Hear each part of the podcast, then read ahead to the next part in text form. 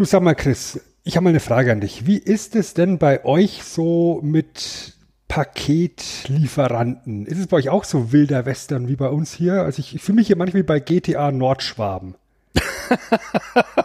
ähm, bei uns geht's eigentlich, wobei es kommt sehr auf den Lieferdienst an tatsächlich. Also die normale Post, DHL, die ist bei uns ganz okay, weil der Postbote kennt einen halt. Das ist bei uns quasi die gleiche Person, die das Aha. ausliefert. Aber der Rest ist halt so, naja, ich schmeiß dir das Paket einfach irgendwo hin ähm, oder ich stell's dir auf die Terrasse oder ich schmeiß gegen die Wand. Ähm, das schön, ist äh, möglich alles, ja.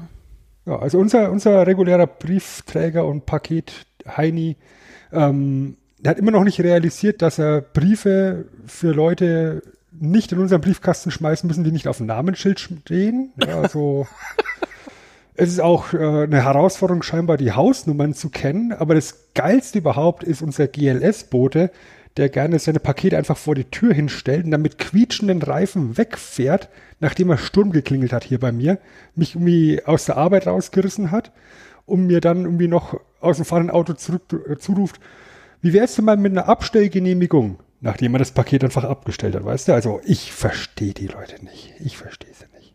Oh Gott, ja, das ist einfach alles sehr, sehr ärgerlich. Das, oh, so ähnlich ist das bei uns auch manchmal. Äh, und ich meine, ja. wir, wir, sind jetzt, wir sind jetzt solche Leute, die sehr viel bestellen, berufsbedingt und ah, das ist äh, eine Herausforderung. Diese, diese Paketleute, ey, Paketler.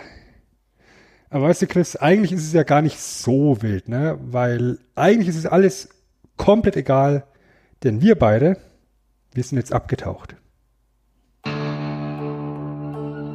I do not aim with my hand. He who aims with his hand has forgotten the face of his father. I aim with my eye.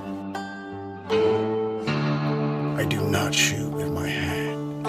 He who shoots with his hand has forgotten the face of his father. I shoot with my mind.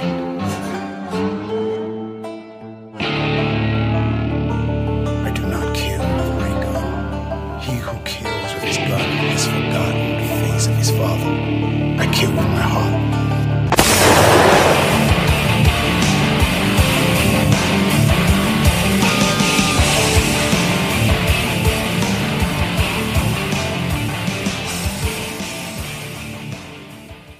Lange Tage und angenehme Nächte.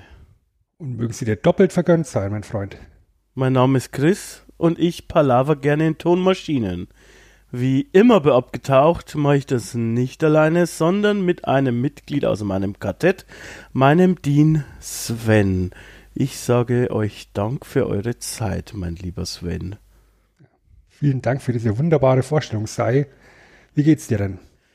Boah, mir geht's eigentlich, mal abgesehen von diesem Paketpoten-Dilemma, geht's mir ganz gut soweit. Äh, wie immer Podcast-Zeit ist bei uns meistens Wochenend-Einläutungszeit, würde ich jetzt mal sagen. Das heißt, wir stehen am Anfang eines Wochenendes, da ist die Laune immer ganz gut. Wir dürfen heute oder oder äh, wir beide sprechen heute über Sch über Schwarz, wie ihr schon im Titel gesehen habt. Ähm, das heißt, ein schönes Thema über das ich gerne spreche. Also das heißt, ich bin eigentlich frohen Mutes. Wie sieht's bei dir aus? Ja, ich finde es schön, dass wir jetzt endlich uns wieder auf unsere Nerd-Grundsätze auch berufen können. Ja, dass wir nicht Freitagabend daheim bleiben, weil wir Freitagabend daheim bleiben müssen, sondern weil wir es einfach können, weil wir Nerds sind und, ab, und hier Podcast machen und abgestaubt und abgetaucht und abgekämpft und abgezählt und wie sie alle heißen. Aber ich meine, wie kann man ins Wochenende besser starten als hier mit dem Chris an der Seite? Sind wir uns doch mal alle ganz genau. Reinen mit uns selber. Und ich mochte es mit euch auch gerne da draußen für einen kleinen Ovelus. Ähm, gerne einfach eine Nachricht an mich über die bekannten Kanäle, die wir unten auch im Feedback drin haben in den Shownotes. Ähm, dann kann ich für ein kleines Entgelt auch mit euch ins Wochenende starten, wenn ihr das wollt. Gut, an der Stelle müssen wir dann später noch dein Tinder-Profil verlinken. okay, dann wird es aber noch teurer. Je nachdem, was ihr so vorhabt. ja. Alles kann, nichts muss, äh, ne? Genau. Aber das ist Thema für einen anderen Podcast, glaube ich. Der müsste abgefuckt heißen oder so. ja, finde ich gut, ehrlich gesagt. Finde ich gut. Ähm, Behalt's mal im Hinterkopf. Ja, ich notiere mir auch gerade hier in mein Notizbüchlein. abgefuckt. Ähm, ja, naja, gut. Ich meine, äh, wir machen jetzt hier die Nummer zwei abgetaucht in der Reihe, die sich nur um den dunklen Turm dreht. Wir tauchen ein in die Welt, die Stephen King erschaffen hat. So für alles drumrum und so weiter ähm, könnt ihr gerne die äh, Episode 1 nachhören. Und gleichzeitig äh, müssen wir auch, möchten wir auch äh, hier am Anfang eine deutliche Spoilerwarnung aussprechen. Also, wenn ihr Schwarz nicht gelesen habt, aber eigentlich ist es besser, ihr solltet alle Bücher gelesen haben, weil wir sicher uns auch auf Dinge äh, beziehen, die später ähm, auftauchen. Äh, wenn ihr das noch vorhabt und wir empfehlen es euch dringend, es noch vorzuhaben, falls ihr es noch nicht kennt, dann vielleicht jetzt kurz an dieser Stelle Pause, mal eben schnell sieben Bücher lesen und dann äh, zurückspringen. Ähm, ja, weil ansonsten wird man eben gespoilert und dann ist die Freude vielleicht ja noch halb so groß. Ne? Genau, und ich würde an der Stelle auch empfehlen, die Neuauflage von Anfang der 2000er zu lesen. Ähm, einfach weil die sprachlich und inhaltlich einfach ein bisschen mehr streamlinig ist und wir uns, denke ich, auch darauf beziehen und nicht auf die Originalversionen aus den 80ern und 90ern. Genau. Ähm, die sind auch insofern schwieriger zu erhalten, weil es die so natürlich nicht mehr gibt. Also man müsste die heute quasi ähm, ja, auf Ebay oder Flohmarkt oder weiß der Geier wo ähm, erwerben wollen. Ähm, ist aber insofern, finde ich, auch schöner, weil es halt stringenter ist. Ne? Also mhm. du hast halt dann da auch jetzt schon im ersten Teil schwarz äh, Dutzende Anspielungen und Sachen, die es teilweise dann auch tatsächlich in der ersten Version nicht gab.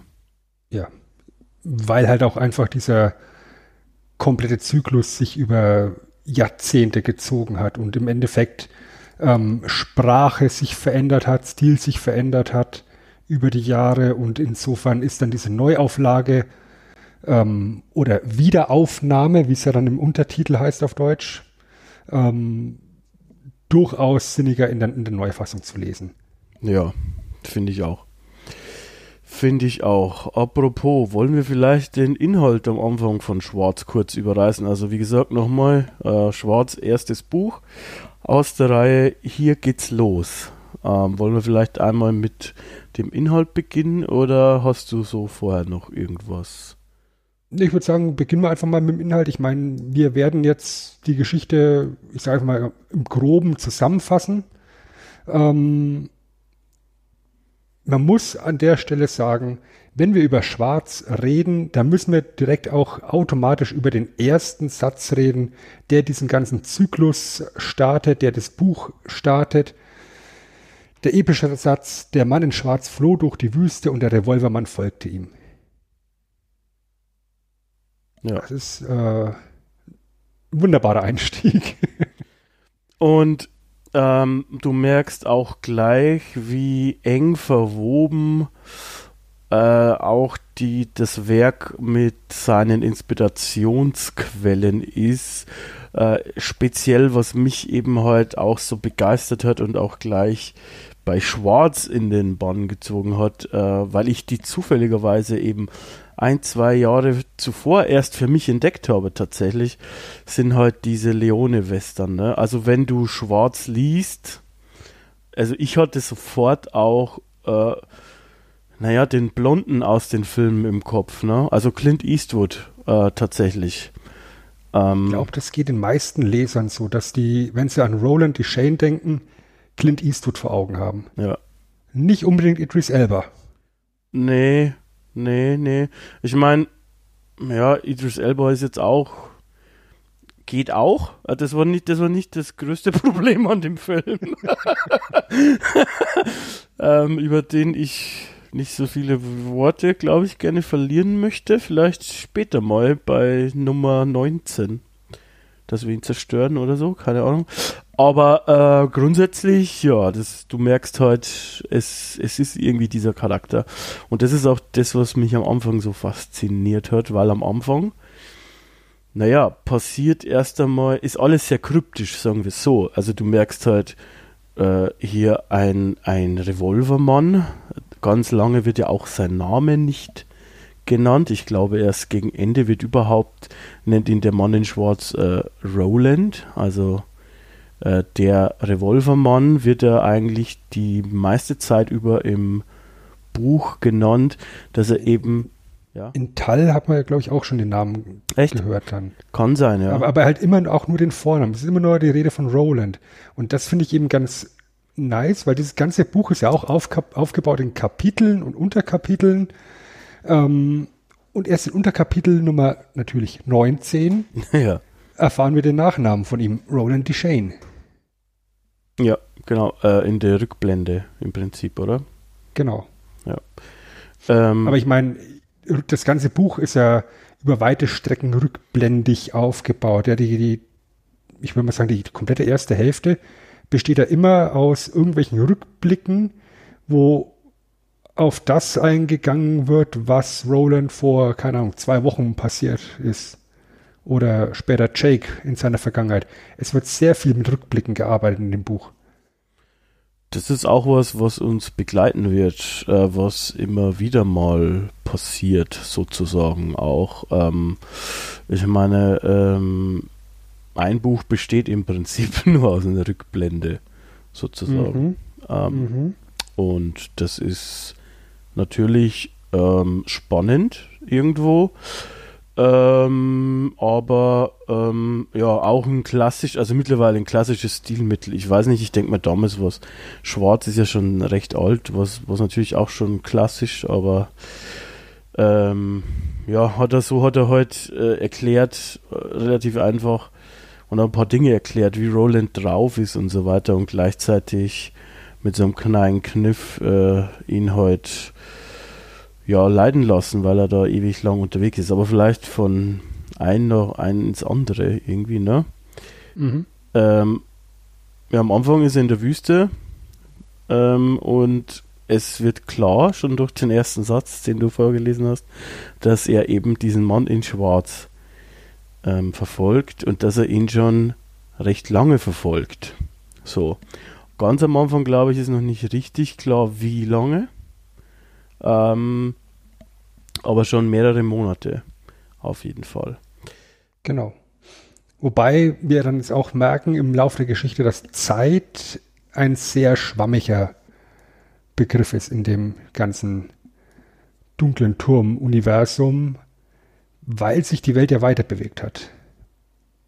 Genau. Unter diesem, unter diesem Be Begriff des, die Welt hat sich weiter bewegt, kann man sich ganz, ganz viel vorstellen. Ja, also Zeit wird, wird schwammiger, Jahreszeiten, Himmelsrichtungen, Gehzeiten und so weiter und so fort. Alles, was normalerweise natürlich und selbstverständlich sein sollte, löst sich so Stück für Stück auf und wird immer weicher und, und übergangsbehafteter.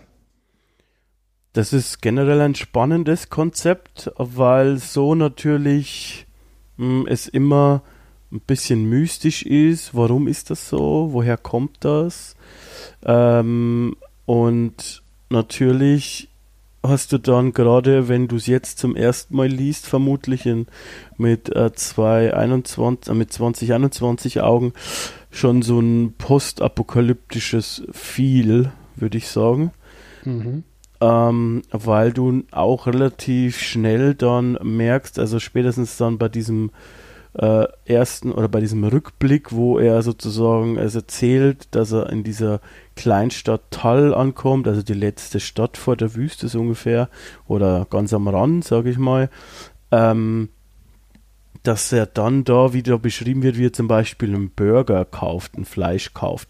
Da gibt es dann schon irgendwie mutierte Kühe zum Beispiel.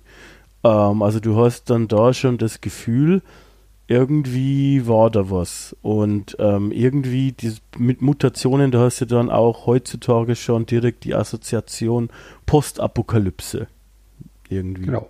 Irgendwo Atomkrieg, hast du immer irgendwie so die, die Assoziation. Genau.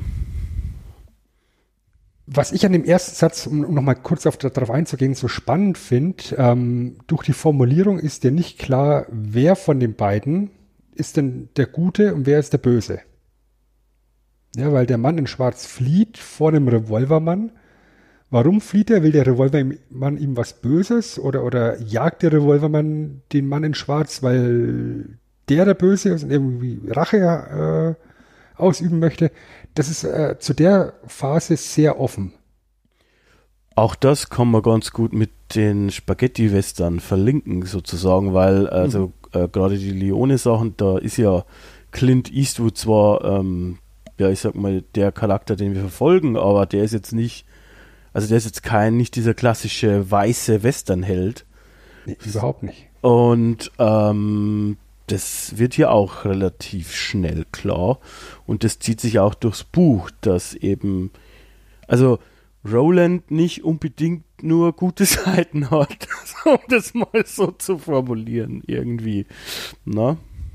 Nee, der, der ist schon so ein Typ, der auch im Laufe der Geschichte ganz stark auch Anti-Helden-Charakter annehmen kann. Ja. Der auch hier im ersten Buch auch gerade zum Ende hin ähm, über Leichen geht.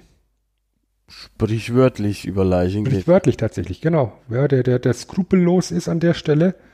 Ähm, um jetzt einfach mal davor zu greifen, warum jagt er eigentlich diesen Mann in Schwarz? Weil er der Meinung ist, er kommt über diesen Mann in Schwarz äh, an die Info, wie er zum dunklen Turm kommt. Tja. Warum will Roland zum dunklen Turm?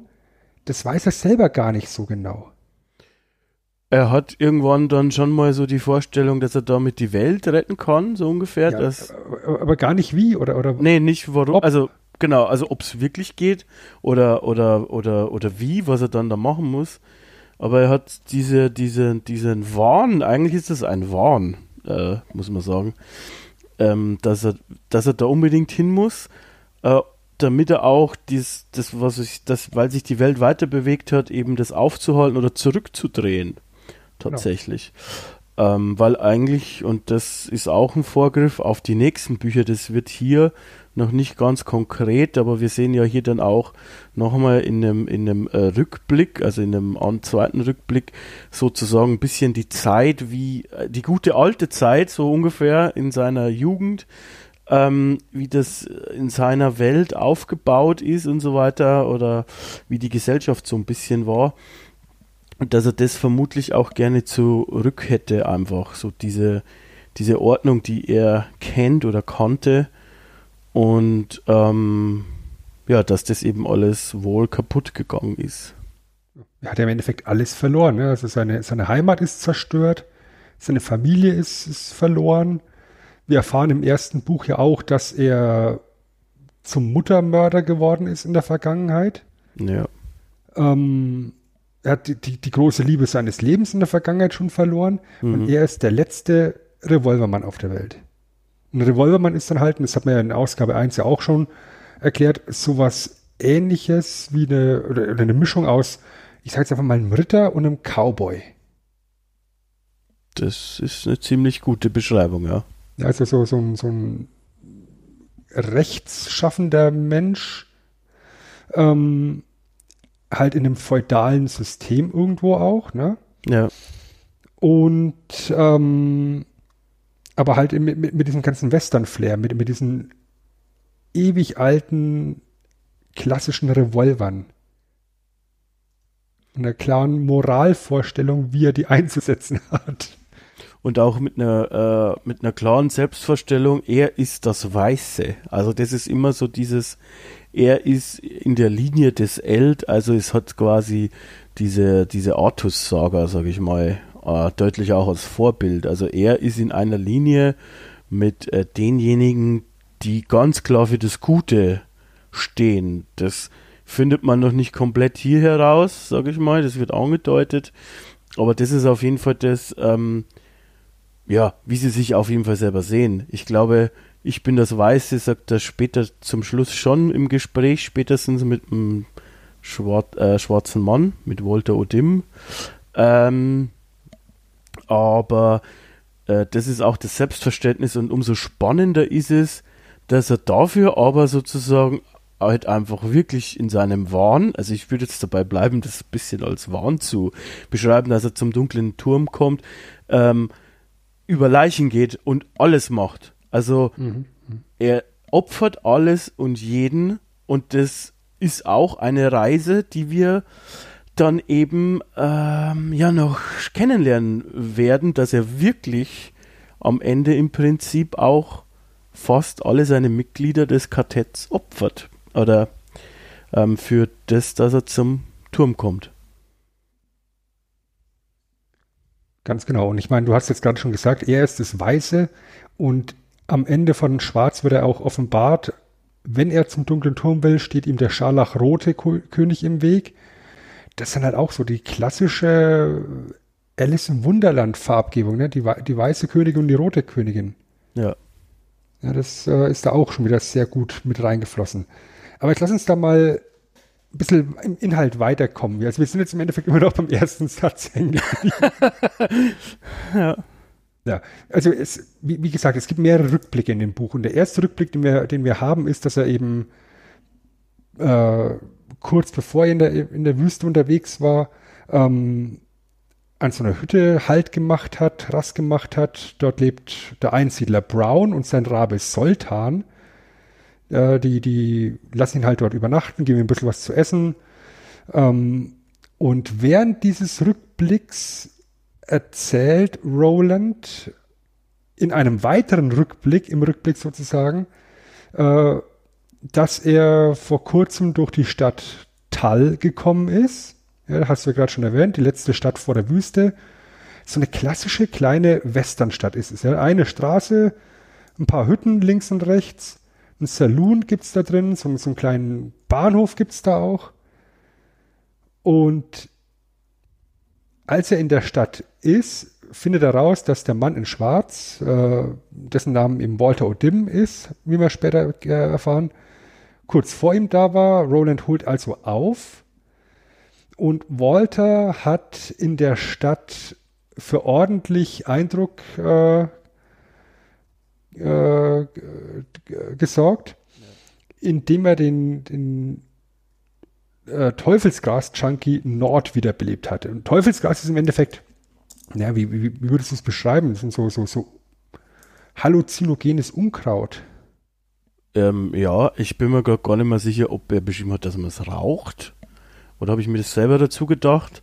Ich weiß gar nicht, ob es beschrieben wird, wie man es nimmt, aber auf jeden Fall, ähm, oder also, also normal, Ja, genau, im Normalfall wird es ja geraucht ja. und Nord ist, ist dann so sogar, abgefuckt, ich, dass es ja. schon kaut. Ja, genau. Ähm, und ja, so habe ich es mir vorgestellt. Also es sieht im Prinzip so ein bisschen aus wie normales Gras oder so Schilf. Irgendwie so artig, so artig habe ich es mir vorgestellt, keine Ahnung.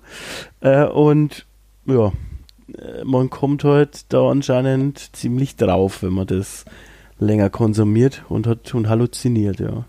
Genau, und, und äh, Walter ist halt ein Zauberer, hat äh, eben diesen Nord wiederbelebt, hat sozusagen damit ähm, eine Nachricht für Roland hinterlassen und ähm, wie du es eben vorhin schon gesagt hast, Roland ist da in der Stadt, er besorgt sich was zu essen. Die ganze Stadt ist ihm gegenüber sehr skeptisch und, und tendenziell eher ablehnend eingestellt. Er hat diese riesen Revolver, er hat kein Geld, deswegen zahlt er mit Gold. Mhm. Ja, ja, Das, das ist dann auch schon wieder was, wo die, wo die Einwohner ihm skeptisch gegenüber sind. Und um an Informationen zu kommen, ähm, befragt er halt die Barfrau Ellie, Alice. Und die gibt ihm natürlich sehr gerne Auskunft, wenn er mit Sex bezahlt. äh, ja, die ist, ähm, sag mal so, ziemlich ausgehungert ähm, und ja, hat Bock auf Roland, der da auch noch ein ziemlich, ähm, ich sag mal, Kräfte strotzenden Eindruck macht. Das ändert sich ja auch ein bisschen im Verlauf. Ähm, gerade so mit der Hüfte und so weiter oder mit den Kniebereichen. Unter anderem, ja. Ähm, und ja, unter anderem, genau. Und ja, also im Grunde ist das schon mal, das, dieses ganze Setting und auch was dann da so passiert, das ist wieder so Western düsterig. Also nicht düster im Sinne von wie Horror, aber es ist halt nicht dieser strahlende Western, den es auch gibt, sondern halt wie gesagt eher dieser Spaghetti-Western. Und das mhm. macht alles so diesen Eindruck alles, also bis dahin zumindest. Genau. Was man jetzt zu der Stadt noch sagen muss, es gibt dort eine äh, Einwohnerin, Sylvia Pittston. Das ist eine, eine religiöse Eiferin, eine Fanatikerin, die die ganze Zeit wirklich Hasstiraden gegen den Versucher predigt, gegen den scharlachroten König. Sie ist überzeugt, dass das Böse, ja, dieser ja. Versucher, sowohl der scharlachrote König als auch Roland ist. Und sie macht massiv Stimmung gegen Roland. Und sie ist allerdings aus Westen in die Stadt gekommen und Roland möchte wissen, was in der Richtung ist und besucht sie dann halt so investigativ, wo sie ihm dann halt ablehnend gegenüber ist und, und äh, behauptet, sie wäre schwanger, in Klammern von Walter. Ja. Und Roland sagt, das ist ein Dämonenkind und äh, macht dann einfach mal so die gute alte Revolvermann-Abtreibung. äh, an der Stelle ist es eigentlich ein Treppenwitz der Geschichte, dass ausgerechnet er das macht.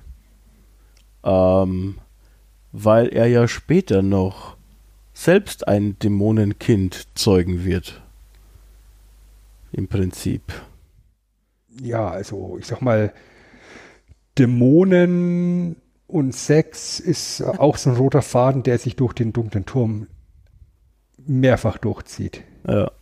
Ja, aber allein diese, dieses Bild, was du dann vor Kopf hast, dass er dann sie befragt und ihr mehr oder weniger, so wird es ja beschrieben, den Revolver in den Unterleib schiebt und damit das Kind im Leib umbringt.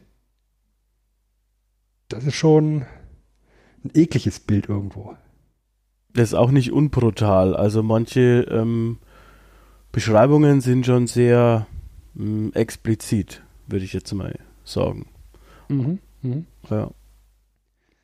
Darüber hinaus gibt es noch eine weitere Falle von, von Walter für Roland, ähm, weil er eben Ellie gesagt hat, dass er praktisch alles Wissen über das Land der Toten in Nord zurückgelassen hat, also in diesem wiedererweckten Chunky Nord, und das Codewort, um das zu erfahren, ist die 19. Und er war, und, der, und Walter hat zu dem Zeitpunkt, Walter, Walter, hatte zu dem Zeitpunkt im Endeffekt genau gewusst, dass er damit die perfekte äh, Falle für Roland stellt, weil wenn er Ellie dieses Codewort gibt, dann wird sie es entweder früher oder später sagen und dann anhand des Wissens verrückt werden und zerbrechen was sie dann erfahren wird. Oder sie wird verrückt werden, weil sie dieses Wort nicht sagen darf. Das ist Und aber.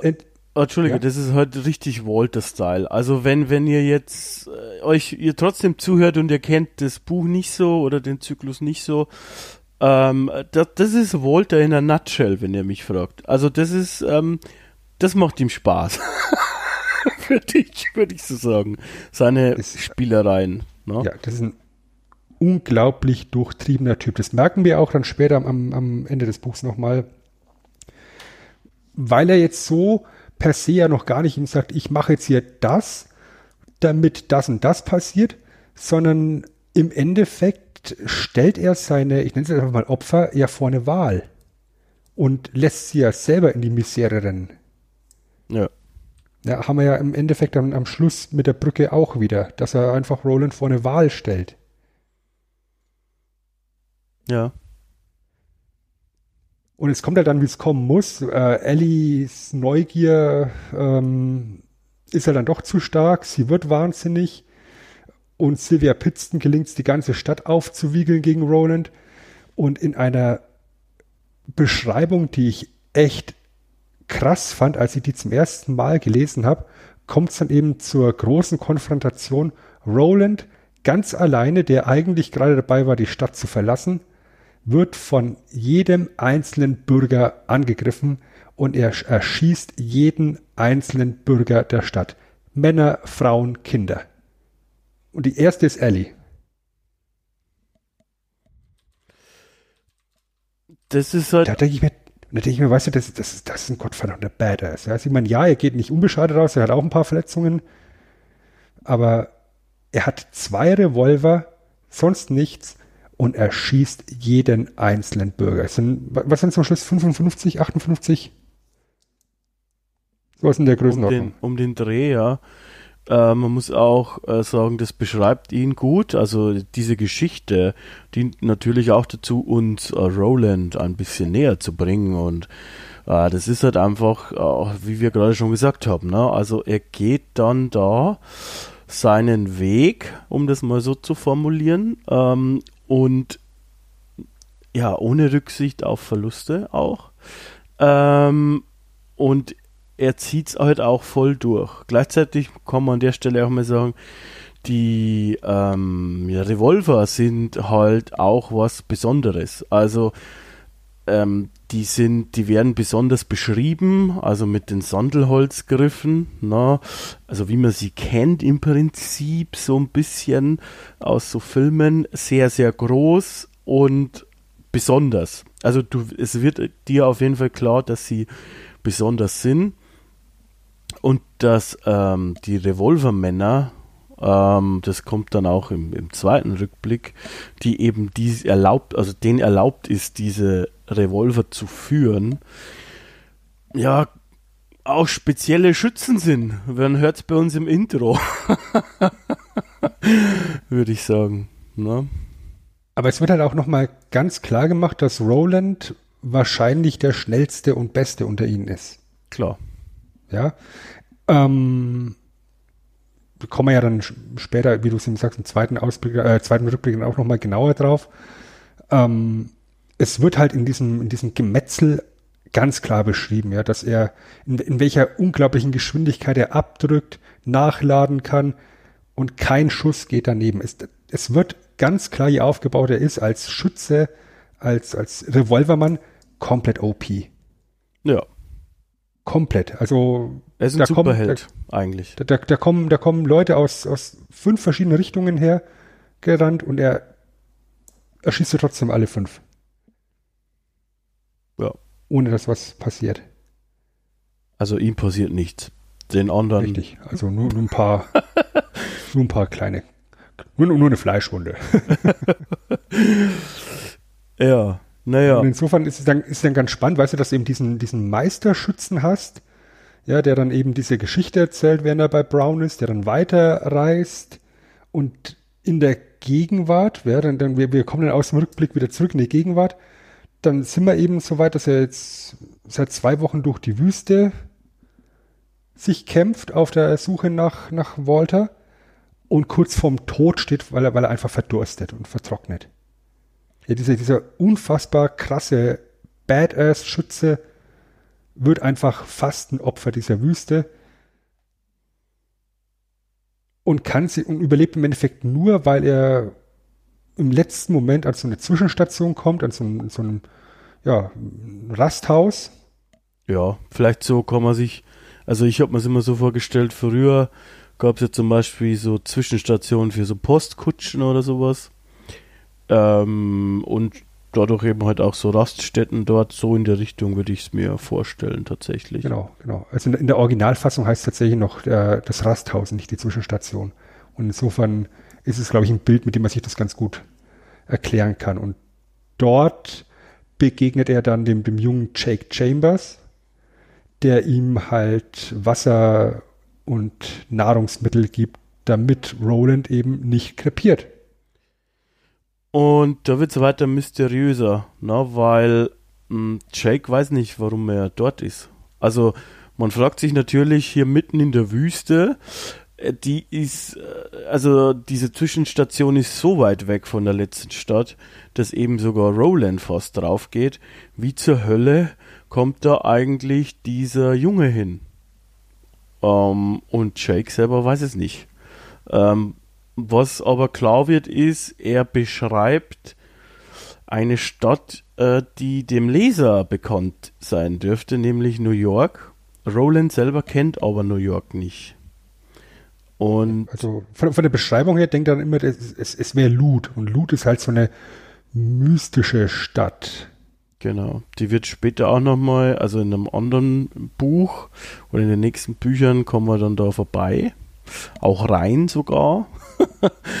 ähm, und das ist auch ein ganz spannendes Gebiet, äh, weil da auch nochmal ähm, ja, gezeigt wird, bildlich wie in Rolands Welt oder in seiner Dimension oder Universum oder wie wir es auch nennen, ähm, sich eben die Welt weiter bewegt hat und dort äh, das auch nochmal ganz klar wird, dass die Technik im Prinzip ja vergessen ist, also sowas wie Autos und so weiter, dass das da noch rumliegt, aber im Prinzip vergessen ist oder dass es unterirdisch ganz, ganze ähm, Computer ähm, gibt, sage ich mal. Störungsräume, die aber vergessen sind und nicht mehr bedienbar beziehungsweise nicht mehr wartbar, weil keiner mehr die Technik kennt. Ähm, und hier hat es so, also bei Schwarz seinen Anfang insofern, dass man sich hier noch denkt, okay, das ist jetzt aber schon spannend, weil es ist obviously New York, Roland kennt New York nicht und wie kommt denn das zustande, dass der kleine Junge sie kennt? Und das fragt sich auch natürlich Roland, ähm, wie das zustande kommt und welche Superkraft hat er noch mit seiner Münze, Sven? Ja, es ist ja nicht eine Münze, es sind ja Patronen. Ja, Patronen, Entschuldige, wie komme ich auf ähm, Münze eigentlich? Er ist, er ist ein wunderbarer Hypnotiseur. Genau. Und das ist auch was, was er im Lauf der Geschichte des Öfteren macht, bei verschiedenen äh, Menschen, denen er begegnet. Und auch, wie wir eben später erfahren, in einem späteren Band, ist es ein Talent, was er auch in der Vergangenheit schon hatte. Ja, dass er einfach hier so eine, so eine Patrone über, über den Handrücken tanzen lassen kann und damit eben Leute hypnotisieren kann. Womit er es eben schafft, dass Jake sich erinnert an seine Vergangenheit. Und dann erfahren wir eben, dass Jake, wie ihm gesagt, aus New York kommt, aus dem New York der 80er Jahre, äh, aus einer Familie, wo er nicht wirklich glücklich ist. Ja, seine Mutter kümmert sich kaum um ihn, ist äh, ne? Am Sau. Wenn ich jetzt mich richtig erinnere. Ja. Während der Vater halt einfach so ein karrieregeiler Yuppie ist. Der arbeitet beim, beim Fernsehen, ähm, wird halt beschrieben als, als Kettenraucher, Kokainkonsument, äh, ähm, als jemand, der ja, Fernsehshows killt wenn sie, wenn sie sich nicht rentieren. Und der sich aber halt null um seinen Sohn kümmert. Die einzige Person, die da so halbwegs sich um, um äh, Jake kümmert, ist eben der, äh, die, die Haushälterin. Ja. Und ansonsten hat er halt äh, keine Bezugsperson. Der, der, hängt halt im Endeffekt dann da rum, geht halt ins äh, Internat und äh, geht ab und zu mal bowlen, aber ist in seiner Familie halt mehr oder weniger ein Fremdkörper. Und was wir dann erfahren ist, dass äh, auf dem Weg zur Schule er an einem Tag stirbt. Ja. Er wird von Auto, er wird einfach vor ein Auto geschubst. Er wird nicht einfach überfahren, weil er nicht, weil er nicht aufgepasst hat. Er wird vor ein Auto geschubst. Und ich finde die Beschreibung, wie er dann überfahren wird, in ihrer Bildsprache super, super eklig. Ja, und das hat ja auch einen Grund, warum das so ist. Ähm, das werden wir im nächsten Band sozusagen noch auflösen oder weiter begleiten. Ähm, wie das hier übrigens überhaupt spannend ist, wenn man das zum zweiten oder dritten oder vierten Mal liest. Also in der Arbeit, überarbeiteten Version äh, natürlich vor, ähm, vor allem, weil dann hier schon jede Menge Verweise sind zu den nächsten Bänden. Und hier ist natürlich, wie du sagst, das sehr ekelhaft beschrieben. Du kriegst halt äh, vor dem inneren Auge gleich so ein Gefühl äh, von dem, von der ganzen Situation, also von diesem New York, wo heute jeder auf sich schaut, ja, wo man auf Geld schaut, auf Maximierung ähm, und der kleine Junge, der im Grunde seines Herzens, den wir, das wir dann ja auch kennenlernen, fröhlicher kleiner Junge ist, wird halt 10, dann Jahre alt, ja. wird halt dann vors Auto geschubst und stirbt. Ja, genau. Und es, es wird ja nicht einfach gesagt, und dann wird er überfahren, sondern es wird beschrieben, wie, wie er überrollt wird, wie sein Rückgrat bricht, wie, wie der Reifen seine, seine Genitalien zerquetscht, wie ihm das Blut aus Mund und Ohren fließt und wie dann eben ein Mann in Schwarz sich über ihn beugt, äh, ja, und ihm praktisch, ihm praktisch auf den Weg schickt quasi. Und dann erfahren wir halt sozusagen, dass scheinbar der Tod eine Möglichkeit ist, aus der, ich sage jetzt einfach mal, aus unserer Welt in Rolands Welt zu gelangen. Genau, macht so den Wir werden im Lauf des, des, des Zyklus feststellen, dass es nicht der einzige Weg ist.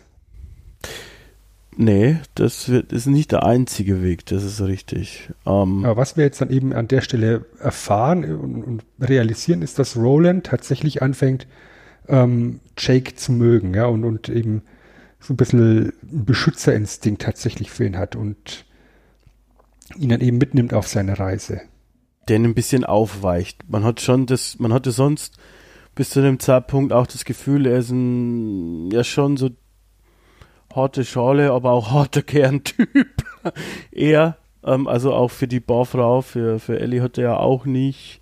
Also die mochte er vielleicht irgendwie, aber äh, es war jetzt für ihn ein, kein großer Verlust, sie zu erschießen oder sowas zum Beispiel. Bei, Ro bei Jake hat man dann schon das Gefühl, dass er ihn mag und ähm, ja, eben da beginnt ein bisschen aufzuweichen, sag ich mal.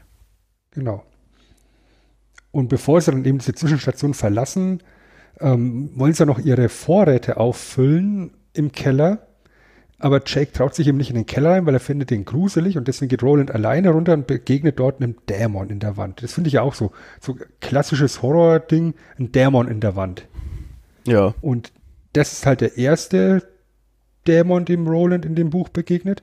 Und der ist dann auch der erste Dämon, der Roland so die erste Zukunftsprognose gibt, indem er mehr oder weniger klar macht, dass Jake sein Schwachpunkt sein wird. Ja. Und dann ist es dann scheinbar so, so guter Brauch in Rolands Welt, dass wenn man eben zum Dämon begegnet, dass man sich irgendwie einen Talisman mitnimmt, ja, dann klopft er einfach mal hier in die Wand rein, nimmt einen Kieferknochen mit von dem Skelett, was da hängt. Und das ist dann dabei, dieser, der wunderschöne. Dann eben der, der, der Talisman als, als Schutzsymbol, den sie mitnehmen. Und dann wird es nochmal spannend im nächsten Verlauf der Geschichte, weil wir haben den äh, schon mehrfach angesprochenen zweiten Rückblick im Prinzip als nächstes. Ähm, der geht diesmal noch weiter zurück. Ja, wir sehen im Prinzip äh, Roland ähm, ja in seiner Jugend, würde ich sagen, ähm, so 14, 15, so in der Richtung, ja. oder 12, ja, 11, ja, 12. 3, 12, 13 hätte ich gesagt, ja. Äh, und ähm, er selber ist halt, ja, ich sag mal, wie wir schon gesagt haben, aus gutem Hause und es ist aber so, dass die Jungs ähm, eben aus diesem Hause, ne, aus diesem Ritterhaus, sag ich mal, ähm, oder die dann äh, eben halt von, von dem Ritter oder jetzt von dem Revolvermann, um beim richtigen Terminus zu bleiben, abstammen, eben auch ähm, ausgebildet werden zum Revolvermann. Mhm. Und das ist jetzt keine Ausbildung, wie wir sie uns vorstellen würden heutzutage, würde ich sagen. Revolvermann Berufsschule. wobei, wobei es, es, es, ist gar nicht mal so weit weg, äh, weg, weil ja nicht nur eben Cord der Lehrmeister ist, sondern es gibt ja Venay auch noch, der dann eher fürs, fürs Theoretische zuständig ist. Ja, also es ist gar nicht mal so weit weggeholt mit der, mit der Berufsschule. Ja, also die, die müssen natürlich sehr viel Wissen anhäufen, Aber sie müssen natürlich auch körperlich in der Lage sein, ein Revolvermann zu sein. Ne? Schnelle Reflexe wären ganz gut. Deshalb auch das mit der Patrone auch. Das ist so ein Spiel, glaube ich, die das die Fingerfertigkeit ähm, lehrt oder ähm, trainiert. Ja, wir lernen, wir lernen eben dann in dem Kontext eben diesen Chord kennen, der halt ein echt klassischer, harter Hund der alten Schule ist. Ja, der, der seine Schüler schlägt, der sie bestraft, wenn sie nicht, wenn sie nicht ordentlich spuren.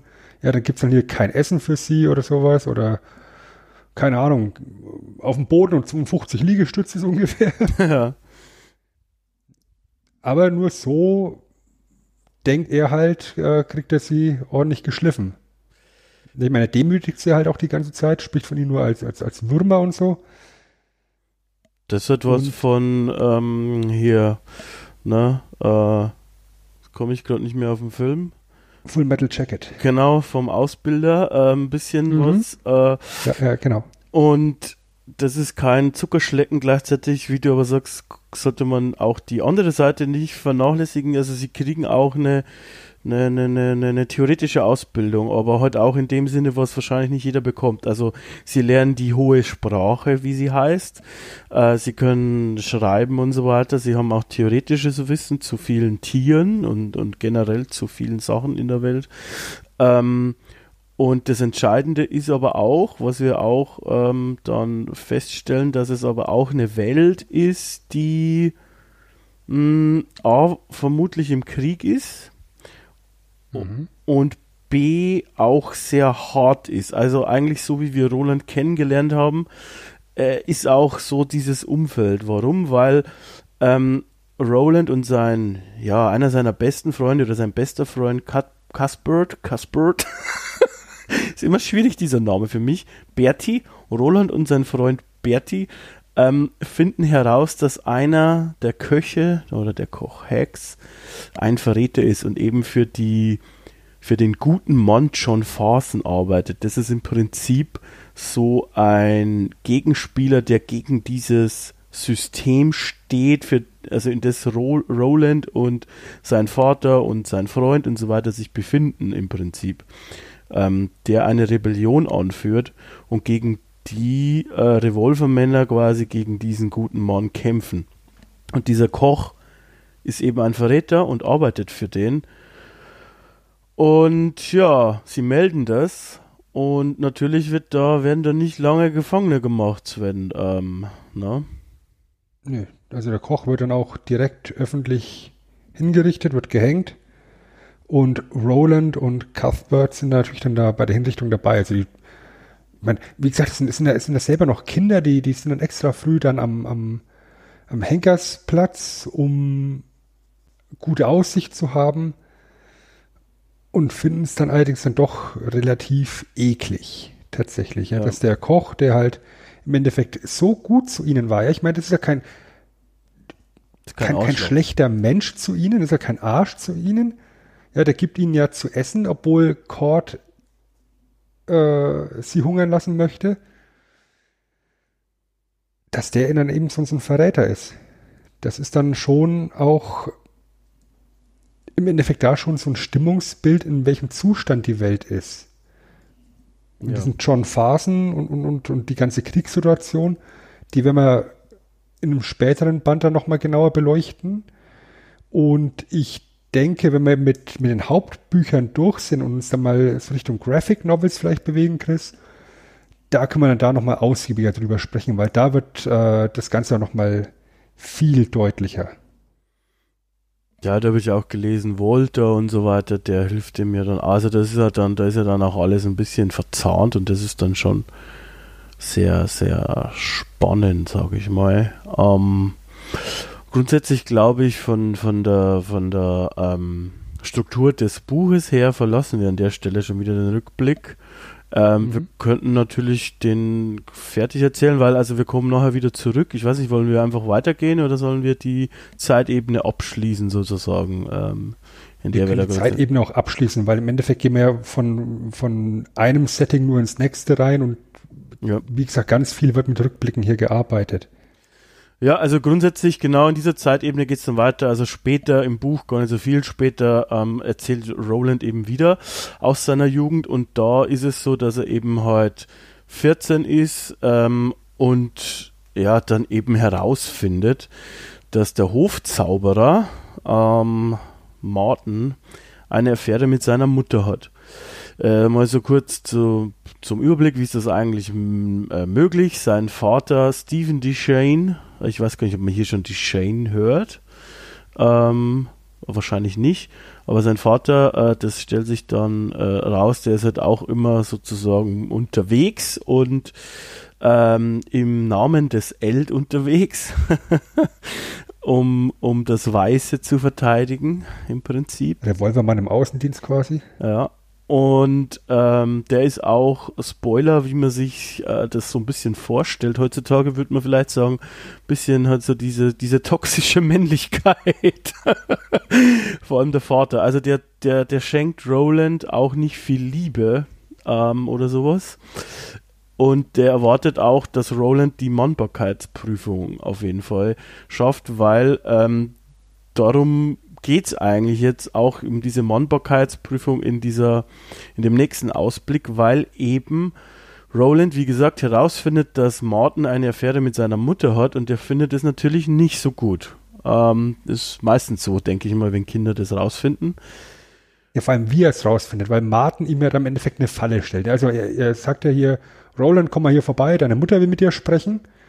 Und dann denkt sich Roland da an der Stelle noch nicht so viel dabei, aber als er dann eben dann ins Zimmer von seiner Mutter reinkommt, die hängt da halt leicht bekleidet nur rum, mit einem fetten Knutschfleck am Hals. Und er hört im Nachgang noch, wie sie von, von Martin angeschrien und geschlagen wird und im Endeffekt missbraucht wird. Ähm, da knallen halt dann bei Roland alle Sicherungen durch. Und darauf hat halt Martin spekuliert, weil er eben hofft, dass er so Roland aus dem Weg bekommt. Ja, weil er zu dem Zeitpunkt schon sich sicher ist, dass Roland jetzt in seinem impulsiven Charakter übereilt die Mannbarkeitsprüfung machen will und wenn er die nicht besteht, dann wird er ins Exil geschickt. Genau. Im Normalfall ist es so, dass diese Mannbarkeitsprüfung halt dann von diesen Revolvermann Azubis abgelegt wird, irgendwo im Alter zwischen 16 und 20, so roundabout. Meistens so mit 18, aber das ist das Zeitfenster, was, was einem als Leser so an die, an die Hand gegeben wird. Wenn es mit 20 noch nicht gemacht wird, hast, dann wirst du wohl eher auch nichts mehr machen in die Richtung. Ja. Und das ist eben auch. ist halt 14. Auch hart, wie du schon sagst, ne? Also, wenn du die nicht schaffst, darfst du auch nicht da bleiben, dann musst du weg ins, Ex ins Exil. Äh, wenn du es schaffst, bist du halt sofort Revolvermann und das ist auch das, was er sein will. Warum? Weil dann kann er nämlich Martin einfach legal beseitigen. Genau. Ähm, genau. Und dann ist es dann einfach so, dass er dann diese Mannbarkeitsprüfung einfordern muss, was er dann eben auch macht. Bei Court die Tür ein, sagt der Lehrmeister, ich fordere dich heraus, wähl deine Waffe wobei die Waffe des Lehrmeisters immer so, so ein Stock ist. Und dann treffen die sich sozusagen ganz klassisch zum Duell um 12 Uhr mittags, möchte man mal fast sagen, ne? Auch so, so ein Western-Klischee. Auf jeden Fall. Ähm, auf so einem Platz. Und ja, was ist denn die Waffe der Wahl von Roland? Das ist nämlich eine besondere Waffe. Das ist eine ganz besondere Waffe und das ist dann eben auch im Endeffekt das erste Zeichen dafür, dass ein Roland eben über Leichen geht, wortwörtlich, um sein Ziel zu erreichen und bereit ist, alles zu opfern. Denn er wählt nicht irgendwie auch einen Stock oder keine Ahnung, eine Waffe, sondern er wählt seinen Falken David. Und der Kampf, der dann daraus entsteht, wie dieser Falke gegen Cord in den Kampf geschickt wird und Cord das Gesicht zerkratzt und letztendlich ihm das Gesicht auch zerhackt und dafür ja. die, die, Flügel gebrochen bekommt, das Rückgrat gebrochen bekommt und der, der Falke stirbt quasi während des Kampfs und Cord verliert durch den Blutverlust im Endeffekt. Auch hier fallen auf jeden Fall zwei Sachen auf, möchte ich sagen. Das eine ist, was du schon gesagt hast, weil äh, der Falke, das wird schon äh, so beschrieben, dass das eine Art Freund ist von Roland. Also das ist jetzt nicht einfach ein Tier, zu dem er keine Beziehung hat, sondern das ist, äh, würde ich sagen, sowas wie ein, wie ein Haustier oder vielleicht ja. sogar ein bisschen enger. Ähm, also so in dem Sinne von, es ist schon irgendwie so wie so eine Art Freund für ihn, äh, würde ich sagen.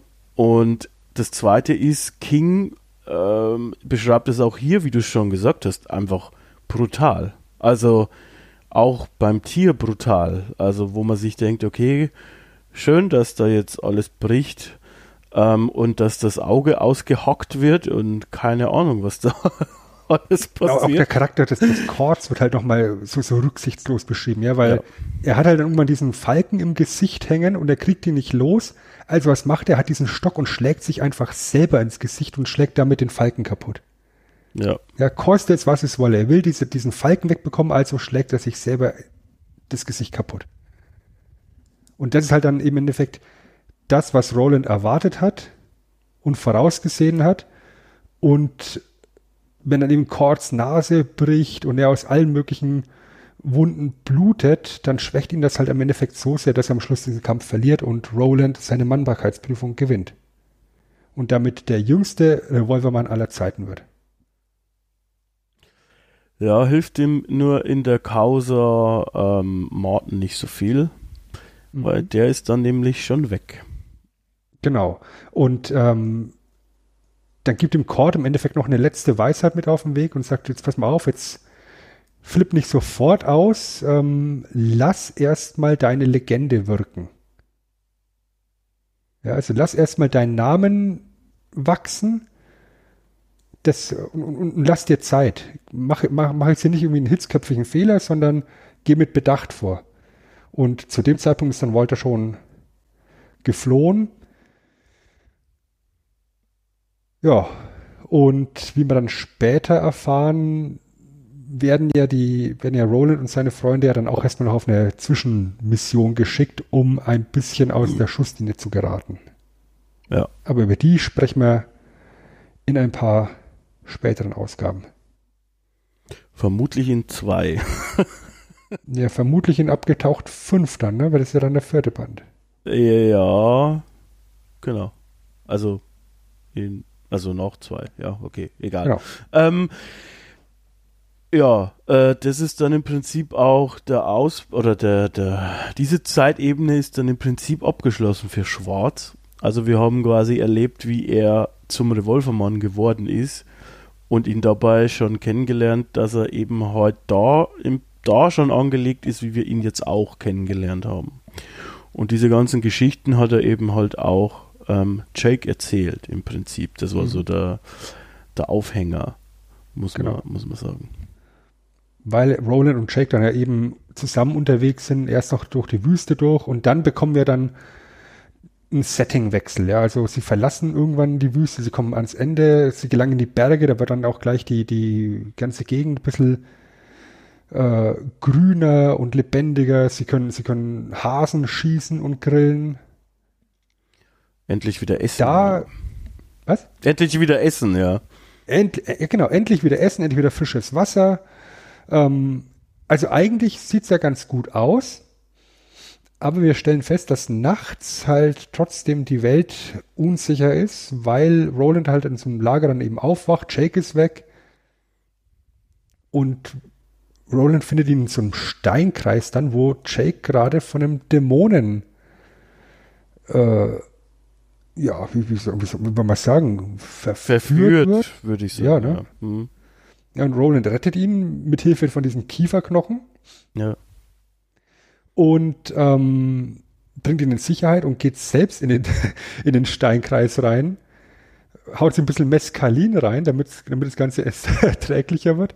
Und hat halt dann Sex mit dem Dämon.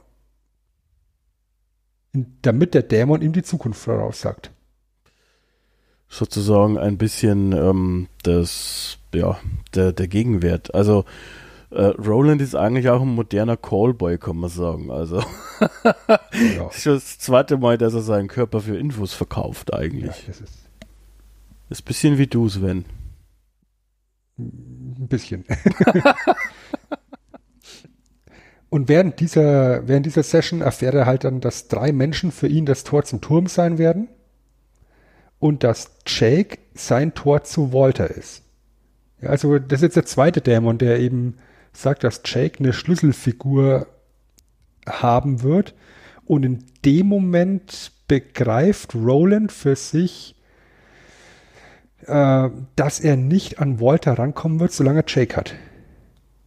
Richtig. Und das, das finde ich dann eben auch so krass, wie halt im Endeffekt von jetzt auf gleich bei, Roll, bei Roland der Schalter im Kopf umgelegt wird und er nicht mehr von Jake spricht oder an Jake denkt, sondern immer nur von dem Jungen. Dem Jungen, ja. denkt. Der sich einfach emotional abkapselt. Und Jake ist halt nicht ganz blöd, der merkt es halt auch. Der ist überhaupt recht ähm, intelligent, der Junge, und auch ähm, ja, er, sehr sensibel im Sinne von, er, er spürt oft so Sachen einfach. Ähm, genau, und das, das wird ja in, in Rolands Welt als die Fühl, als, als, als, als die, die Fähigkeit der Fühlungnahme bezeichnet. Genau. Und die ist halt ganz stark in Jake. Ja, die mhm. Macht ist stark in ihm. Genau, die Macht ähm, oder Ska. Ska ist stark in ihm, vielleicht. Äh, ja, und noch, also und dieser, dieser, dieser Geschlechtsakt mit dem Dämonen, das ist auch einer, ich sag mal, der Punkte, Ankerpunkte dann in der Geschichte eigentlich. Ähm, der wird wichtig sein und wichtig werden. Jetzt, zu unserem Zeitpunkt jetzt, ähm, naja, hat er nur dazu gedient, eben die Infos zu bekommen, die du gerade schon gesagt hast. Äh, lustigerweise ähm, ja, geht es dann im Prinzip einfach weiter. Also sie, sie wollen dann da auf der, also über den Berg drüber im Prinzip oder den, ja, äh, das als Hindernis überqueren sozusagen. Genau, und, tre und treffen dort direkt auf Walter. Ja. Der, der, der quatscht ja dann einfach ganz quietschfidel an, sagt er, okay, Revolvermann, jetzt stehen wir uns hier gegenüber, ich mache dir einen Vorschlag, wir unterhalten uns auf der anderen Seite vom Berg aber nur wir beide. Ja. Und im Endeffekt ist das ja dann schon äh, ja ganz krasses Foreshadowing, was dann später passieren soll. Und um auf die andere Seite des Bergs zu kommen, müssen sie halt durch so, so ein Minensystem durch. Ähm, Vor allem mit so einer Drazine im Prinzip auch. Ähm, und, und lustigerweise, ich weiß nicht, ähm, Mutanten kommen eigentlich dann nicht mehr so häufig vor. Hier Aha. werden sie nochmal von Mutanten angegriffen. Also die werden eigentlich wie Zombies beschrieben. So ein bisschen. Tatsächlich. Ja, die, die langsamen Mutanten. Tatsächlich, es ist ein bisschen zombie-mäßig. Hast du recht. Ähm, Roland rettet aber an der Stelle Jake immer wieder. Genau, ob, obwohl Jake zu dem Zeitpunkt schon absolut sicher ist, dass Roland ihn im Stich lässt, ja. dass er sterben wird dass das Roland ihn opfern wird. Und Roland lügt ihm halt auch ständig einfach ins Gesicht, und sagt, äh, ich werde bei dir sein, wir machen es gemeinsam. Obwohl er selber eigentlich weiß, dass es äh, keine Möglichkeit gibt für ihn, Jake mit da durchzu, zu, durchzuziehen. Man hat hier schon den Eindruck, äh, dass er es noch nicht ganz wahrhaben will, aber dass er es weiß. Also so, das kennt man ja von sich auch manchmal, dass man gewisse Dinge eigentlich schon weiß, ähm, aber es noch nicht, also vielleicht kann man es ja doch verhindern oder so. Ähm, und ja, dann geht die Reise eben halt äh, weiter. Warte, warte, mal ganz kurz, ich, ich finde dieses Setting auch unter, unter, dem, unter dem Berg ganz schick, weil ich da so gerade mit dieser Dressinenfahrt, ich weiß nicht, ganz krasse Moria-Vibes aus dem, aus dem Herr der Ringe hatte. Ja, wenn du so sagst. Ich hatte es jetzt von mir alleine aus nicht. Ich meine, äh, Herr der Ringe ist insofern auch neuliegend, weil er, also Stephen King ja selber im, im Vorwort immer äh, sozusagen sich auf, auf Tolkien bezieht, dass er selber ähm, so ein Epos haben wollte, wie Herr der Ringe. Er möchte das haben. Und dementsprechend, ähm, ja, ist es natürlich schon auch neuliegend und wird dann noch neuliegender mit den Gefährten, die dann kommen an Rolands Seite im nächsten mhm. Buch schon. Äh, dementsprechend ja. Ähm, ich hatte die jetzt, um ehrlich zu sein, speziell jetzt in dieser Szene nicht. Aber wenn du so sagst, ja, kann man schon, kann man schon ich mein, irgendwie. Weißt du, sie kommen ja dann auch irgendwann an diesen riesengroßen unterirdischen Bahnhof. Mhm. Und da hatte ich irgendwo so diese Parallele mit ähm, dieser Halle in Moria, wo die Zweige sich versammeln, diese, weißt du, diese, diese, diese große äh, Königshalle. So ungefähr hatte ich das auch vor Augen. Ja, okay, ja, ja, ja. Hm. Ja, und, und es wird halt beschrieben, dass hier in Rolands Welt da dieser große unterirdische Bahnhof steht. Du siehst überall Maschinen, die irgendwann mal funktioniert haben. Du siehst Skelette rumsitzen, die jetzt allerdings nicht scheinbar irgendwie Gewalteinwirkungen ähm, als Todesursache hatten, sondern es wird halt dann irgendwie ganz klar darauf hingewiesen, da könnte Giftgas im, Spiel gewesen sein. Und da denkst du dir, was zum Geier ist in dieser Welt passiert? Weißt du, jetzt haben wir eben diese postapokalyptische äh, Setting mit, mit eventuell Atomwaffen, eventuell eben Giftgas. Was, was ist da los? Das ist da ein ganz eine ganz starke Szene, die eben dieses weitergedreht zeigt. Also dass eben oder dass sich die Welt weiter bewegt hat und ja, dass das eben heute vorher auf jeden Fall Technik da war, die wir auch kennen. So. Also, mh, mm, das sind ja Sachen, die wir im Prinzip, so wie sie beschrieben werden, auch in unserer Welt haben oder hatten. Ähm, und es ist ja auch spannend, Roland kennt die Dreisine, glaube ich, gar nicht, wenn ich mich richtig erinnere.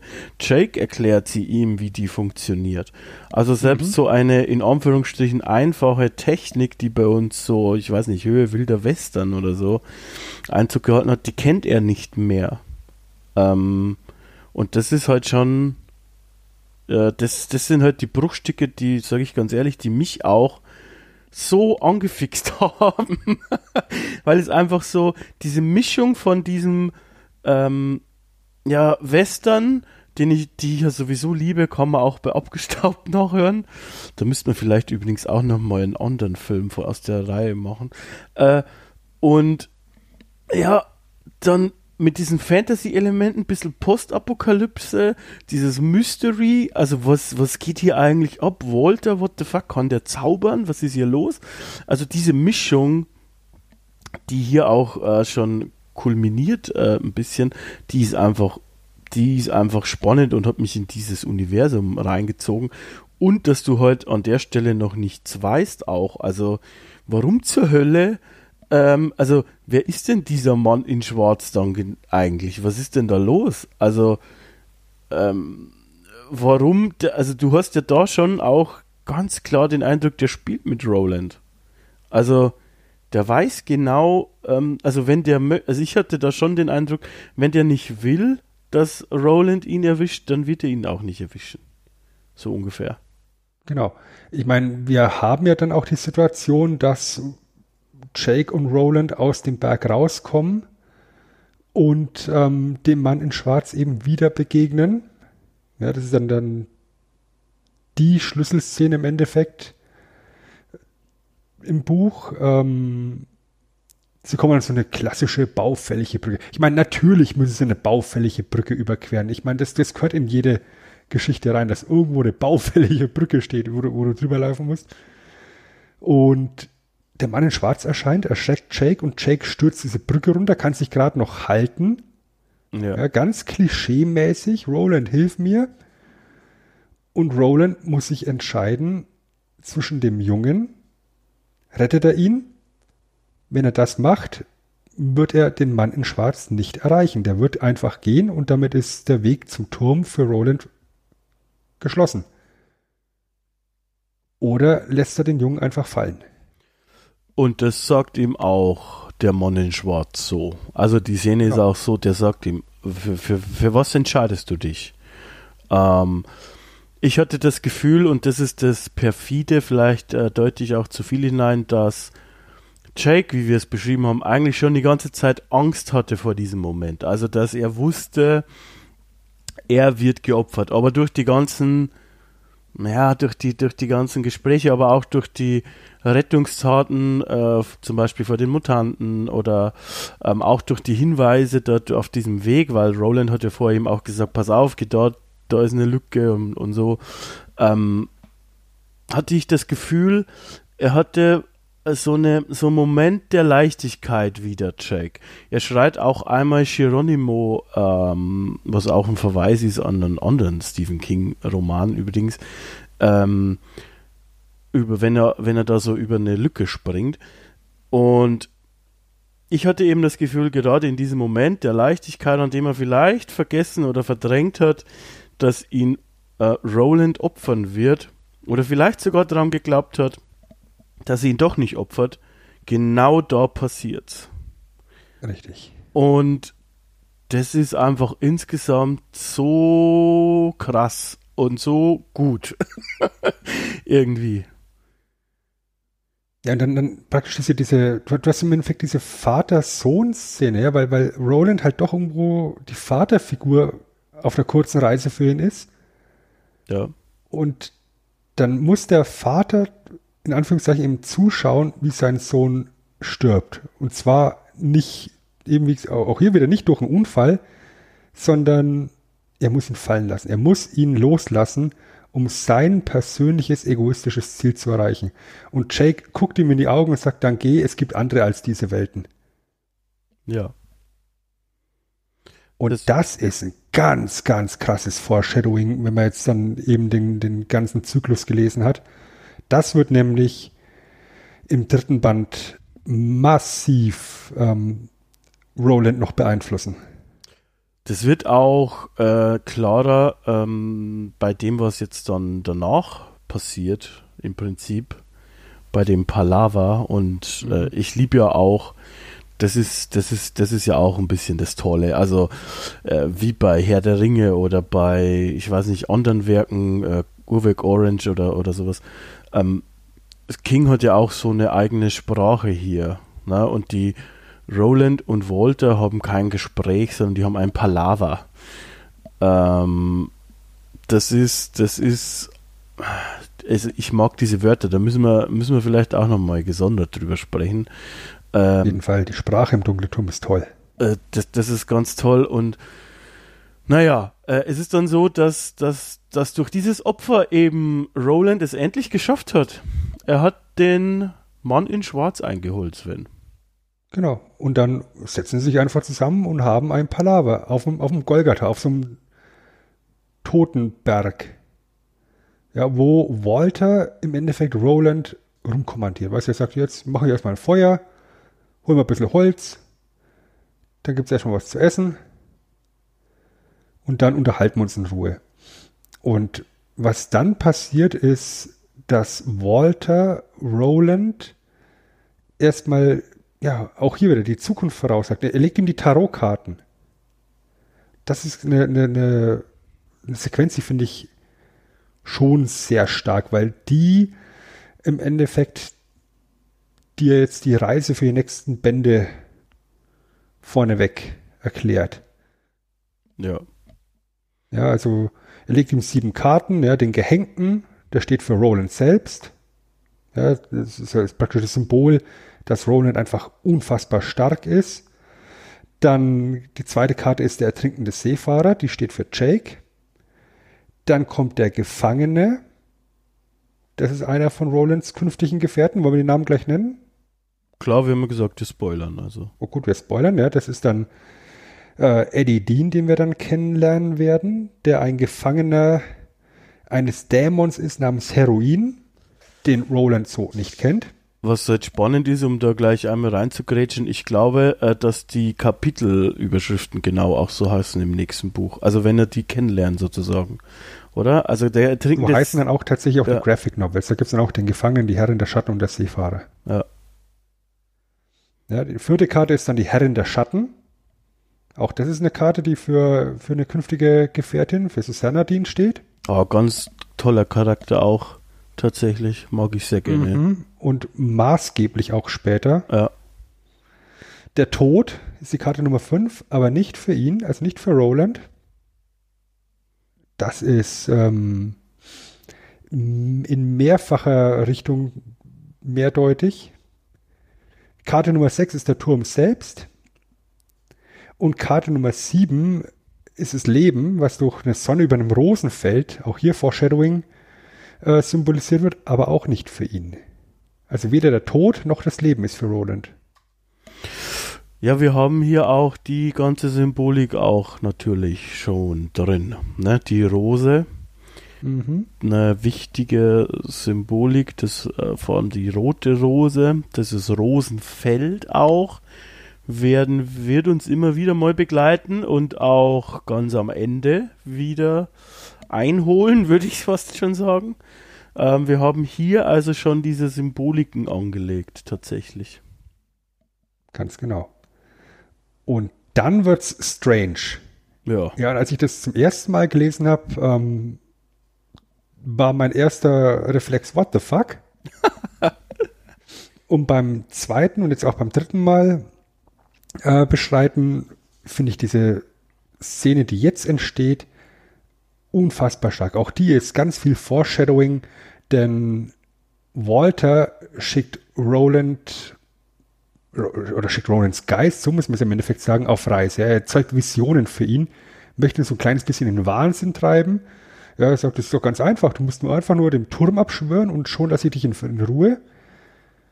Und was wir dann bekommen, ist so ein Blick auf die Entstehung der Welt, also praktisch die biblische Entstehung der Welt, wie, wie Gott die Welt erschaffen hat und, und die Erde und Pipapo und Tralla. Und wir lösen uns von dem Ganzen und blicken auf einmal ins Universum, wo ich mir denke, okay, wir sind jetzt hier äh, bei Stanley Kubrick angekommen. Und auch eben mit so einem Multiversumsgedanken auch dann. Ganz genau, ganz genau. Also dass quasi so der Gedanke auch, äh, dass ein Universum in was anderem drinstecken kann, so ähnlich wie weiß ich nicht, so sowas wie Man in Black am Ende hat das auch gemacht, wo das ein, die eine Galaxie in so einer kleinen Kugel drin steckt. Im Prinzip haben wir hier de, de, das Gleiche. Und was passiert dann, wenn wir, wenn das Universum von uns in einem Grashalm steckt, in einer anderen Welt und wenn dieser Grashalm abgebrannt wird zum Beispiel, was passiert dann? Also dieses, diese Multiversumstheorie, die habe ich, weil du das gerade schon gesagt hast, habe ich beim ersten Mal ja, okay, nice. Aber the fuck? Warum? Also, ich hab's, ich nicht so mh, hm, einordnen können oder so, was das jetzt mit, mit, mit, mit, mit äh, dem dunklen Turm dann zu tun hat, direkt. Ich meine, klar, wenn du es jetzt am Ende weißt und so, du kannst das vielleicht auch schon draufkommen. Er sagt ja auch, der Turm steht in der Mitte von allem und so weiter. Aber dass es dann eben halt die ganze Geschichte auch so krass in die ganzen, ja, in dieses Multiversums-Ding, also so fast comic-mäßig reingeht. Äh, das ähm, kann man hier schon sehen, habe ich aber beim ersten Mal auf jeden Fall nicht gesehen. Wenn man die anderen Sachen schon gelesen hat und das dann jetzt hört, ist es schon ziemlich geil. Also dann ist es schon ziemlich stark, auch was Walter schon alles Roland erzählt eigentlich. Ich würde sagen, am stärksten wird diese ganze Multiversumstheorie in Wolfsmond deutlich tatsächlich. Ja, ja. Ja, wenn, wenn Father Callahan dazukommt und von seinen Reisen berichtet, von seinen Roadtrips. Ähm, da haben wir auch ganz, ganz starke Multiversumsanleihen. Aber ich meine, nur ein paar Seiten vorher hat der Jack gesagt, es gibt andere Welten als diese. Und hier bestätigt Walter das Ganze. Wir erfahren dann auch so im Vorbeigehen, dass Walter und Martin ein und dieselbe Person sind. Ja. Und dass er ein Diener ist des Scharlachroten Königs und der Scharlachrote König wiederum ist quasi der Endgegner für Roland vor dem Turm. Der hält den besetzt im Grunde. Genau. Wenn Roland in diesen Turm rein will, muss er diesen scharlachroten König besiegen. Und es wird auch klar, dass Walter nicht alles weiß, wenn wir ihm Glauben schenken wollen. An der Stelle kann man sich da als Leser relativ ja, selber entscheiden, ob man das möchte oder nicht. ähm, er betört nämlich auch immer wieder, dass er eben vieles nicht weiß und dass er keinen direkten Kontakt zum Scharlachroten König hat. Ähm, das ist spannend eigentlich auch. Ähm, hast du es ihm geglaubt beim ersten Mal lesen? Also Nein. wenn du die anderen äh, Bände noch nicht kennst und wenn du alles kennst? Immer noch nicht. ich, ich finde diesen Charakter, ich finde diesen Charakter so mysteriös und durchtrieben gestrickt. Ich glaube dem kein Wort. Ich meine, wir, wir erfahren ja im weiteren Verlauf, dass nicht nur Walter und Martin eben zwei Identitäten sind von einer derselben Person oder ich weiß nicht, ob man Person sagen möchte, Entität vielleicht, ähm, sondern dass da gibt es ja noch andere Namen, unter denen man den in den diversen Welten kennt und ähm, der geneigte Stephen King-Leser, dem, dem mag vielleicht der Name Randall Flagg auch schon mal über den Weg gelaufen sein. Auch das ist eine Identität. Ja, dem seine Geschichte ist vor Haus aus krass. Also, also generell auch, dass der irgendwie äh, im Prinzip auch als Son of Sam. Ähm, als ich das gelesen habe, habe ich mir gedacht, äh, okay, da gab es doch auch schon diesen Serienmörder, der so hieß. Ähm, also im, im, echten Leben. Ähm, weil er ja im Prinzip, also äh, der Sohn von Sam ist einfach vom, von einem Müller namens Sam.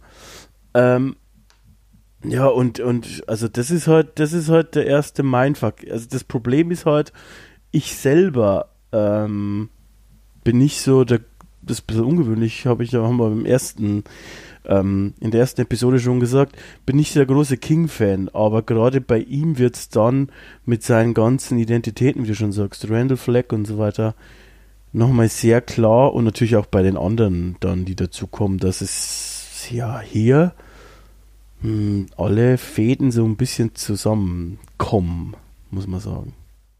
Ja, ich meine, den, den Namen Randall Flagg, den kennt man halt, ich denke mal, sagen, primär aus The Stand. Ja. Ja. Aber es gibt ja auch noch das Buch Die Augen des Drachen von Stephen King. Mhm. Was ja auch so, so ein bisschen, ja, ich sag mal, so mittelalterlich spielt. Und da gibt es auch einen Hofzauberer namens Flag. Im Königreich Delane, was so ähnlich klingt wie die Shane. Ja, ja. Ja, also es ist, es ist äh, alles miteinander verwoben. Auch ich, ich glaube, auch das müssen wir mal irgendwann in diesem Format besprechen. Die ganzen Querverweise und Verbindungen. Warum ist der Turm nicht nur hier symbolisch innerhalb von, von dem Roman im Zentrum von allem, sondern warum ist das Werk des dunklen Turms im Zentrum von Stephen Kings äh, Büchern?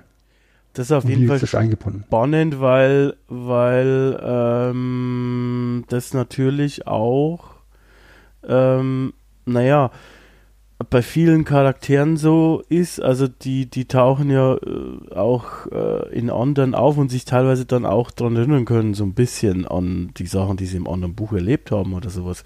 Also äh, das ist, das ist schon heftig und natürlich äh, gipfelt es mit King selbst, also dass er selber eine Figur in diesem Zyklus wird. Mhm. Ähm, da bin ich auch auf deine Meinung gespannt, weil ich war mir beim ersten Lesen und bin mir immer noch nicht ganz sicher, ob es jetzt genial oder größenwahnsinnig ist oder beides.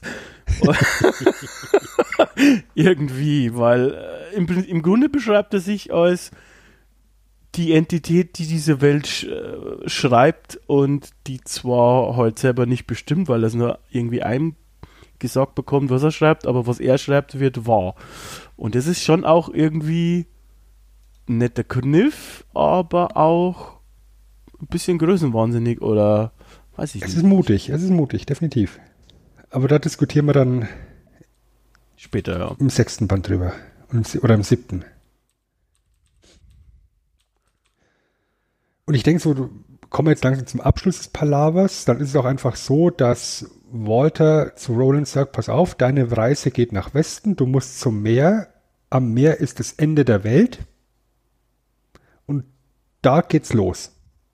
Also er schickt ihn praktisch an den Rand der Welt und wenn du jetzt vorstellst, dass der Turm irgendwo in der Mitte aller Existenz ist, dann hat er ihn jetzt natürlich an den äußersten Rand geschickt und somit den weitesten Weg beschert. Und er sagt ihm aber auch, dass am Meer seine Reise losgeht und dort geht's los, dass es seine Begleiter ziehen soll. Und wie dieses Ziehen ausschaut, das lernen wir dann im nächsten Buch. Hier schon mal die Frage, eigentlich, was ich mir dann so gedacht habe, oder also mich würde mal interessieren, was, was du dazu denkst. Warum erzählt er ihm das eigentlich alles auch? Also, mh, mm, klar wird schon auch, dass, also Walter sagt ihm ja auch, dass es seine Bestimmung ist, ähm, irgendwie. Also, dass, dass, er, dass er ihn vielleicht gar nicht klassisch aufhalten will, jetzt zumindest zu diesem Zeitpunkt. Weil, aber warum hilft er ihm dann schon so konkret? Also ich meine, ohne ihn würde er nicht zum Meer gehen wahrscheinlich und ohne ja, ohne, ohne am Meer gewesen zu sein, findet er seine Begleiter nicht und dann, ja, geht's einfach nicht weiter. Dann wird einfach alles nicht passieren, was er, was dann da in, in, in, ins Rollen kommt. Was ist denn eigentlich da der Hintergedanke von Walter, beziehungsweise vielleicht vom Scharlachroten König? Oder ist es der Turm? Oder was genau ist es eigentlich? Was, was denkst du? Also ich vermute einfach mal, da, da musst du aus zwei Richtungen kommen. Walter ist sich selber natürlich sehr sicher. Ja, ich meine, Roland, der, der Mann, der nie daneben schießt, das haben wir etabliert in dem Buch, der hat eine ganze Stadt niedergemetzelt, hat keinen Schuss daneben gesetzt, schießt zwölf Kugeln auf Walter und trifft nicht einmal. Ja. Ja, Walter weiß genau, Roland kann ihn nicht erschießen, der, der kann ihm nichts. Ja, der, er ist da einfach als als Wesen äh, unantastbar. Und insofern kann er natürlich auch mit Roland spielen. Auf der anderen Seite, denke ich, ist einer der ganz wesentlichen Punkte der, dass du wahrscheinlich als Roland tatsächlich die beschwerlichst mögliche Reise fahren musst. Das heißt, du fängst an, ganz am Anfang bei Start an einem Ende der Welt und musst dann dich zum Turm durchkämpfen. Und der Weg ans Ende der Welt ist er dann zufällig durch eine Wüste und, und, und durch Minen. Also so habe ich das verstanden. Ja. Du setzt ihn auf den Startpunkt. Der Startpunkt ist das Meer, was ja eben, wie gesagt, laut, laut Weltkarte dann das äußerste Ende ist. Und da muss losgehen. Und von da aus muss Roland ja auch seinen Weg erstmal finden. Er weiß ja auch nicht, in welche Richtung er dann gehen muss, wenn er am Meer ist. Er geht ja dann einfach nur den Strand entlang. Ja. Wo auch sonst. Er geht einfach nur diesen Strand entlang. Und erst als er und seine Gefährten dann später einen, einen bestimmten äh, Endpunkt finden, haben sie einen Anhaltspunkt, wo sie sagen, okay, und ab jetzt gehen wir in Richtung XY. Ja, ich sage jetzt bewusst nicht die, die Himmelsrichtung, weil die sind sowieso Schall und Rauch, weil sich die Welt weiter bewegt hat. Ja, Balken entlang. Ganz genau, am Balken entlang. Ähm, ja, okay. Hm. Äh, es ist, es ist, äh, ja, auf jeden Fall sehr spannend. Ähm, nach dem Palaver ähm, um das noch kurz abzuschließen, passiert nicht mehr viel im Buch. Dann ist im Prinzip vorbei. Was noch passiert ist, dass Roland, naja, zehn Jahre schläft. also äh, die, die Zahl wird eigentlich auch so explizit äh, genannt im Buch tatsächlich. Er ist sichtlich gealtert, er hat jetzt graue Schläfen, er hat äh, tiefere Falten und Walter ist nur noch ein Skelett. Ähm, ob es wirklich Walter ist und ob er wirklich dann tot ist, darf bezweifelt werden, aber auf jeden Fall da, wo Walter gesessen hat, ähm, da ist nur noch ein Skelett übrig und ja, also auch. Immer Kieferknochen mit. Genau. ein für die Sammlung. Und dann am, ja, geht er einfach nur noch Richtung Meer im Prinzip und lässt sich müde nieder und denkt ein bisschen an seinen dunklen Turm. Und dann ist das erste Buch schwarz vorbei. Tatsächlich. Ich finde es spannend, dass man hier tatsächlich eben die Zahl benennt. Ja, Roland wacht nach zehn Jahren wieder auf, weil Jahreszahlen und, und, und eben solche Angaben sehr, sehr selten sind. Gerade jetzt in der Revision. In der ursprünglichen Fassung war King da noch ein bisschen, ich sage jetzt einfach mal mutiger, hat auch, hat auch konkrete Zahlen benannt, sodass du dir ungefähr vorstellen konntest, Roland müsste so ja, Mitte 30 sein, als, als äh, Schwarz beginnt. Das wird ja in der Revision komplett weggelassen. Ja, also wir erfahren im Rückblick, dass er mit 14 seine Mannbarkeitsprüfung gemacht hat.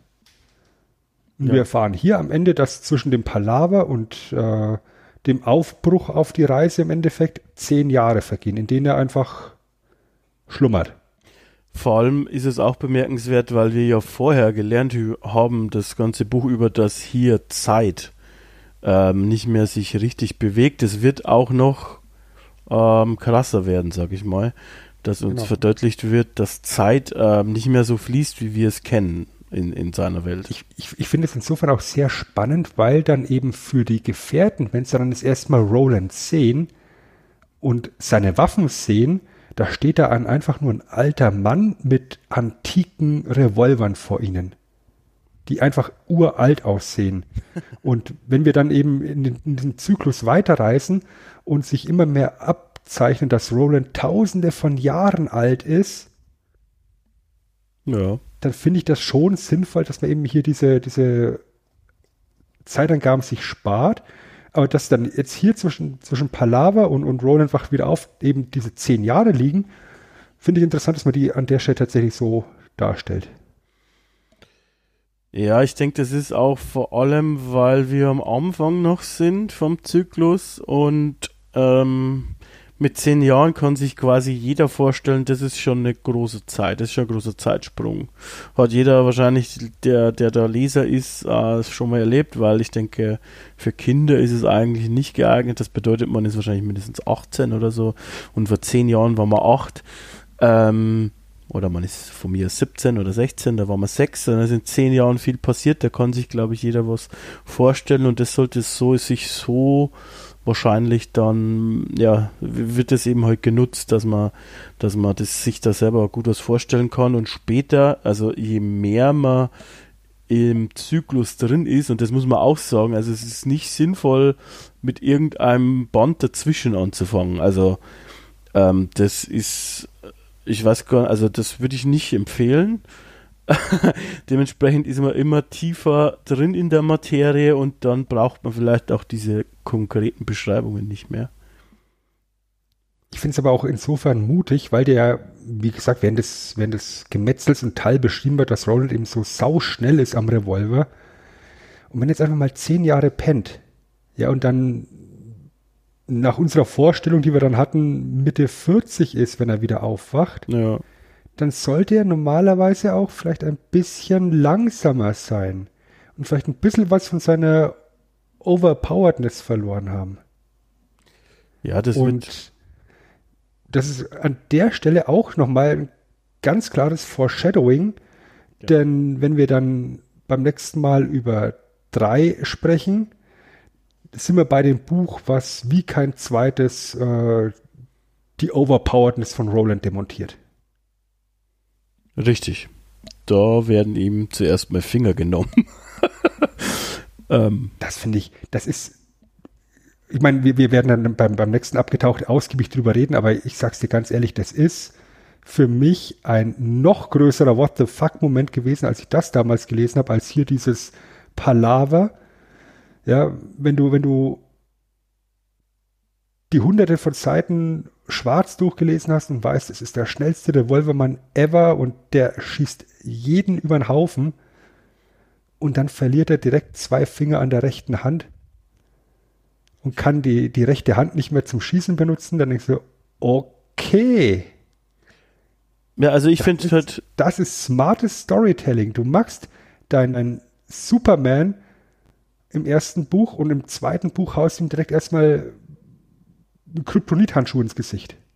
Und ich finde halt auch dieses Palaver hier, das wirkt erst komplett, wenn man die anderen Bücher kennt, weil ja. ähm, es ist so ansonsten auch nett ähm, beim ersten Mal lesen, aber auch ein bisschen kryptisch äh, und dementsprechend, ähm, naja, wirkt es noch nicht ganz so. Es ist schon eher auch so, so wie es endet, ganz klar. Es ist offen und ähm, ja, man möchte das nächste Buch weiterlesen. Ähm, ja, würde ich sagen. Das, das ist tatsächlich eine, eine, interessante Aussage. Man möchte das Buch weiterlesen, weil ich jetzt ähm, in Vorbereitung zu dem Podcast hier mir auch diverse Bewertungen und Rezensionen durchgelesen habe. Und die sind ähm, nicht wirklich grau, sondern entweder schwarz oder weiß tatsächlich. Ja, das passt ja dann zu dem, zu dem Titel auch. Ähm, weil du entweder hörst, das ist der perfekte Einstieg in einen grandiosen Zyklus, oder Leute sagen, boah, du musst dich durch dieses erste Buch tatsächlich durchkämpfen und dann dich durchbeißen und dir selber in den Arsch treten, damit du das zweite liest, weil Schwarz halt relativ anstrengend zu lesen ist. Wobei man sagen muss, das bezieht sich dann wahrscheinlich eher auf die Originalversion. Denke ich auch, ja.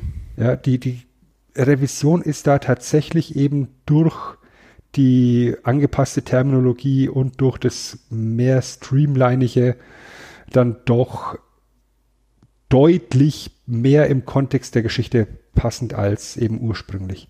Aber ich meine, na natürlich, das ist ein Buch, was 1978 erschienen ist äh, oder 78 begonnen worden ist zum Schreiben. Ja, und, und King hat es bis Anfang der 2000er geschrieben. Natürlich passt da einiges vielleicht nicht mehr zusammen. Und natürlich verändern sich Gedankengänge und natürlich verändert sich auch das Mindset von einem Stephen King, während, es, während er es schreibt. Ja, das Mindset von einem Stephen King, als er begonnen hat mit Schwarz, war, er sitzt ganz alleine in einer schäbigen Bude. Das einzige Geräusch, was um ihn rum ist, ist ein tropfender Wasserhahn.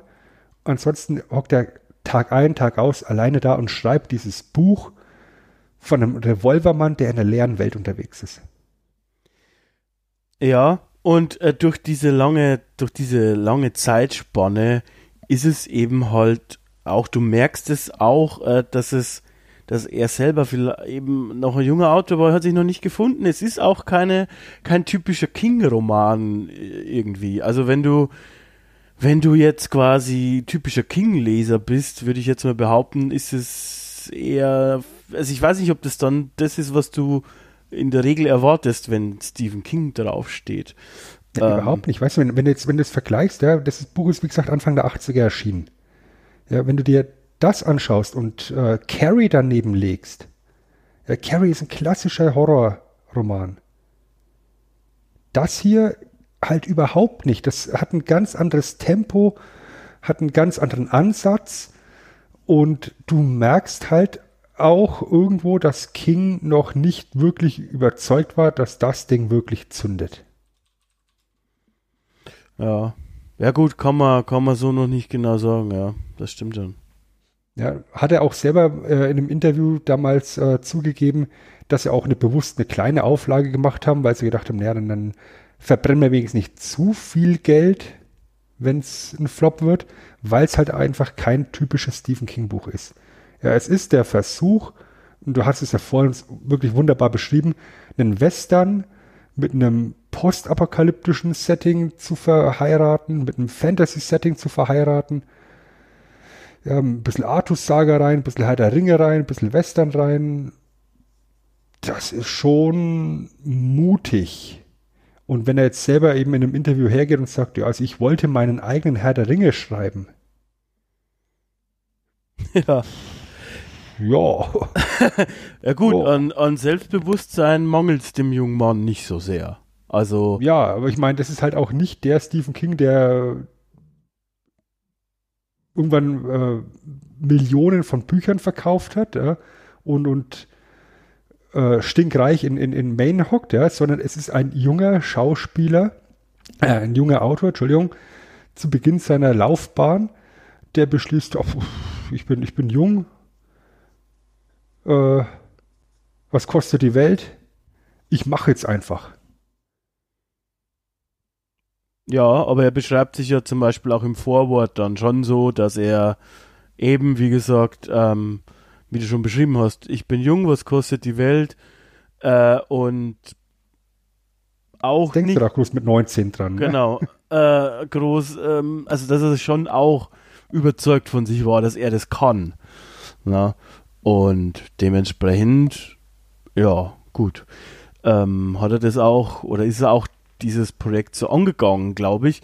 Es hat sich aber ja, eben auch wahrscheinlich vielleicht auch deshalb so lange gezogen. Ja? Ähm, und ich fand auch immer interessant, dass er eben dann da schreibt, dass er selber nicht wusste, wie es ausgeht. Ich weiß immer nicht, ob ich das glauben soll, aber gut. Ähm, er hatte dann da also Beispiele drin, dass ihm, was ihn dann halt zum Nachdenken gebracht hat, dass ihm, was weiß ich, krebskranke Leser geschrieben haben, ähm, wie es ausgeht. Sie würden es auch nicht ähm, weiter erzählen, aber äh, sie wissen nicht, ob sie es überleben. Also tatsächlich. Und sie würden gerne, sie würden gerne einfach wissen, wie die Geschichte ausgeht. Und ähm, da hat es, da hat er irgendwie wohl selber gesagt, ich weiß nicht, wie es ausgeht. Ich weiß nicht, was die machen. Ähm, und das ist, na gut, auch wieder King, bisschen spannend. Da hat er ja auch ein schönes Buch, kann man lesen äh, dazu, wie er schreibt und wie er Geschichten entwickelt. Gibt es ein schönes Sachbuch auch von ihm. Mhm. Ja. Die Sache ist halt auch die, dass als dann klar geworden ist, dass der dunkle Turm ein Erfolg wird, das halt nicht nur eben der, der, das Kernstück seines Werks ist, sondern auch im Endeffekt seine größte Nemesis. Ja, also es gibt Phasen, wo er eben sagt, er, er ist immer wieder, egal was er gerade geschrieben hat, zum Turm zurückgekehrt. Er hat, hat äh, Bücher unterbrochen, um Einfälle für den Turm weiter zu verarbeiten. Wir haben aber auch ganz krasse Phasen mit Schreibblockaden. Oder es, es gibt ja auch diese Anekdote, dass ähm, er im Endeffekt den, den, nächsten Band drei fertig hatte und dann sind ihm die ersten 40 Seiten von seinem Manuskript verloren gegangen. Und damit ist das Buch eigentlich ganz, ganz krass auf der Kippe gestanden. Weil er es halt nur noch handschriftlich damals hatte, ne? Oder so. Ja. Äh, ja, er. Es ist ja auch so, dass er auch seine eigene Geschichte damit bewältigt dann später, oder was heißt bewältigt, thematisiert zumindest, ne? Also Autounfall ja. und sowas. Ähm, und man kann auch diskutieren, äh, dieses Zuflüstern mit dem Wind, was er dann da beschreibt, äh, dass, er, dass es in ihn fährt und er einfach schreibt, ob das auch eine Beschreibung für einen Drogenrausch ist, weil es ist ja bekannt, dass er sich an manche Sachen gar nicht erinnern kann. Es wird, es wird alles thematisiert. Also, ja. wenn wir dann eben im nächsten Buch dann Eddie Dean kennenlernen, äh, das ist ein Teil von Stephen Kings äh, Selbstbewältigung und Selbstaufarbeitung von, von Drogensucht. Ja. Ja, aber wie gesagt, das ist, das ist ein ganz, ganz großes äh, Kreuz, was er sich da zum Tragen rausgesucht hat mit dem, mit dem Turm. Es gibt ja auch noch diese, diese Anekdote, dass er eben sein Büro hatte mit Sekretärinnen, die ihm Leserpost und Fanpost geöffnet haben und dann eben alles für ihn durchgeschaut haben und beantwortet haben ihm aber jeden einzelnen Brief höchstpersönlich auf den Tisch gelegt haben, wo die Frage dann schon, wie, wie geht's denn oder wann geht's denn mit dem Turm weiter? Einfach weil die Sekretärinnen so genervt waren, dass im Endeffekt jeder zweite Brief nur noch um den Turm ging. Ja, also hier, bring das Ding jetzt endlich mal zu Ende. Mach kann mal. Ich, kann ich aber nachvollziehen. Ich hatte ja das Glück, wie ich in der ersten Episode schon besprochen haben, oder wie wir das schon besprochen haben, dass ich es erst kennengelernt habe, als schon alles da war. Ähm, also, das wäre ja überhaupt nichts für mich gewesen, wenn ich das zeitnah entdeckt hätte. Dann, dann hätte ich ja, also zehn Jahre, keine Ahnung, äh, warten müssen. Ähm, ja, kenne ich. äh, dass das alles fertig ist. Das ist ja uh, gar nicht gut. Gar nicht gut. Ja, ja kenne ich, kenne ich, kenne ich. Äh, Habe ich ja, hab ich ja glaube ich, in der ersten Episode auch erzählt. Also ja alles zeitnah gelesen und dann ging das Warten los. Ja. So ähnlich geht's euch auch mit unseren Abgetaucht-Episoden. ja, was, was für eine Überleitung. Ja, im Grunde haben wir, glaube ich, äh, jetzt Schwarz relativ ausgiebig besprochen. Hättest du noch irgendwas, äh, was du noch loswerden möchtest? Was ich noch ganz kurz ansprechen wollen würde, dann ist auch im Endeffekt schon der letzte Punkt. Ähm, wir haben ja jetzt eben festgestellt im Laufe des Buchs, dass es eine Verbindung gibt, ganz offensichtlich von Jakes Welt in die Welt von Roland. Und äh, reingerätschen, äh, Im Schwarz hat man auf jeden Fall den Eindruck, dass Jakes Welt unsere ist. Also ich hatte den Eindruck auf jeden Fall. Genau, genau, genau. Und ich meine, wenn wir jetzt dann eben Eddie und Susanna kennenlernen, haben wir immer noch diesen Eindruck, das ist unsere Welt. Ja. Aber die kommen ja alle aus unterschiedlichen Jahren, aus bei, unterschiedlichen bei Zeiten. Eddie dann nicht mehr, oder? Also bei Eddie ist doch dann irgendwas vertauscht. War das nicht so? Oder? Nein, das ist erst später. Nee, das kommt ja später. Das kommt später, ja. Entschuldige. Ja, also das sind, das sind alles einfach nur unterschiedliche Jahrgänge. Genau, ja. Mhm. Ja, so die gleiche, kommt ja, kommt, kommt ja aus den, aus den 60ern und obwohl Eddie und, und ähm, Jake beide aus den 80ern sind, ist Eddie ein früherer Jahrgang, glaube ich. E-, Eddie ist, glaube ich, 83 und Jake ist 88. Irgendwie sowas, glaube ich, war es. Ja, also. Ich habe jetzt, hab jetzt die Jahreszahlen nicht, nicht äh, äh, recherchiert, weil, weil ich jetzt äh, auf die Frage jetzt nicht vorbereitet war. Aber ich finde es halt trotzdem, nichtsdestotrotz äh, ganz interessant, dass wir relativ am Anfang eben, als Roland von seiner Zeit in Tull äh, erzählt, ähm, eben hören, dass der, der, der Bartender, nein, ich weiß nicht, nicht Bartender, sondern der Klavierspieler Hey Jude spielt. Ja. Ja, also ein Lied, was ja in unserer Welt ja, von den Beatles ja auch bekannt ist.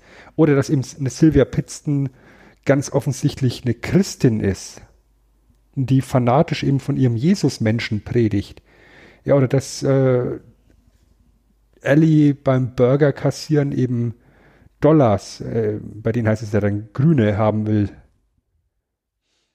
Es gibt da also durchaus Parallelen zwischen den Welten. Das fand ich direkt am Anfang etabliert. Ja, das ist ja alles während, dieses, während dieser äh, Sequenz im Tal ähm, sehr spannend, dass das da schon aufgebaut wird. Ja, es, es, es gibt hier dieses Lied, Hey Jude, es gibt ein Christentum scheinbar oder, oder eben Christen in irgendeiner Art und Weise. Es gibt wohl irgendwie noch diese Dollars, was halt dann zu dem Zeitpunkt noch ganz klar dieses postapokalyptische Setting vorantreibt oder diese Vermutung, da ist irgendwo mal die Welt untergegangen, aber es gibt halt immer noch Leute, die die Beatles kennen. Ich muss sagen, ja, Paul McCartney gefällt das. ich muss sagen, ich hatte das auch noch dann am Ende von Schwarz beim ersten Mal, weil ähm, Walter ganz klar äh, Tech, also ich glaube, er sagt, äh, dass viele Probleme mit Technik, Technik gelöst worden sind. Und diese Technik, die er beschreibt, das sind Sachen, die wir kennen. Also er, glaube ich, sagt zum Beispiel Mondlandung. Es gibt öfters Anspielungen auf Autos. Und meine Idee damals war eher, dass Jake sozusagen aus dieser Zeit ist, auch wenn er irgendwie tot war oder keine Ahnung, irgendwie äh, vermeintlich tot war oder, oder irgendwie so. Und sozusagen Roland einfach viel später ist, nach der Postapokalypse. Genau, und, und da wird ja auch immer gesagt, dass diese Technik war das Mittel der Wahl vom alten Volk. Genau. Ja, und dieses alte Volk, das, es wird auch gar nicht großartig definiert, was das für, für Leute waren, sondern das bestärkt halt dann auch irgendwo deine Vermutung, dass einfach Roland Jahrhunderte später stattfindet als eben wir, sage ich jetzt einfach mal. Ja, wenn wir dann eben im Zyklus voranschreiten und einfach feststellen, wir springen zwischen Welten hin und her, nicht, also sowohl zwischen Welten als auch zwischen Zeiten später, das äh, wird dann schon sehr abgefahren. Wobei, ähm, was man schon sagen muss, ist, ähm, dass eben Rolands Welt und, und, und unsere vermeintlich, weil es wird dann schon auch äh, später klar, dass es ein Universum gibt, das nur vorwärts geht im Prinzip. Das ist dann eigentlich das, wo da, wo Jake herkommt oder, oder Susanna ähm, und Eddie. also die Gefährten, das ist im Prinzip unsere Welt, mehr oder weniger, ähm, dass eben ja Rolands Welt relativ ähnlich war, zumindest wahrscheinlich, weil wir haben auch in Glas, dann kann ich mich erinnern, werden so ähm, Ölfelder beschrieben, zum Beispiel, wie die mhm. Öl ähm, hochpumpen. Also das funktioniert nicht mehr wirklich oder es funktioniert vielleicht noch, weil es alles verfallen ist. Aber die, die, die, die ja, Technik an sich ist jetzt nichts Abgefahrenes. Die finden auch in Tal, glaube ich, ne, nicht in Tal, in äh, Loot ähm, Autos oder was ähm, und, und anderes Zeug und immer wieder kommt natürlich auch, den Namen müssen wir auch einmal droppen, weil der, glaube ich, auch sogar vorkommt beim, bei Walter im Palava. North Central Positronics. Ähm, der, ja, das, dieser Name ist, ist sozusagen äh, ein Firmenname, der eben da wohl führend war für verschiedene Techniken, die diese Probleme, die das alte Volk hatte, überwunden also die, die damit überwunden haben. Und dementsprechend ähm, ist es dann spannend, dass diese Firma auch in den anderen Universen gibt. Ganz genau. Ja. Gut. Dann haben wir jetzt hier das auch noch abgehakt. Das haben wir auch noch abgehakt und ich weiß nicht, wie es dir geht. Ich habe auf jeden Fall Bock ähm, auf drei. auf, den, mhm. auf das nächste Buch. Band 2 mit dem Namen 3. ja, das ist ähm, auch spannend. Ah, ja, ja, Sven. Ja, haben wir es geschafft für heute, oder? Ich denke schon, ähm, dass wir es geschafft haben für heute. Dementsprechend, lieber Sven, ähm, ich würde ich würd dir ganz gerne danken. Vielleicht haben wir noch einen kleinen, ich würde dir gerne danken. Äh, man merkt schon, wir sind wieder zwei Stunden fast auf Sendung. Der Knoten geht wieder in meine Zunge hinein, durch mein Gehirn hindurch äh, und, und äh, bildet diese wunderbaren Sätze. Äh, dementsprechend ist es auch ganz gut, dass wir jetzt am Ende sind. Ähm, ja, nächste Folge abgetaucht wird auf jeden Fall dann drei sein. Ähm, wann die kommen wird, können wir noch nicht ganz genau sagen. Wir haben uns ja so einmal im Quartal so ungefähr vorgenommen. Äh, dementsprechend wird es noch ein bisschen dauern.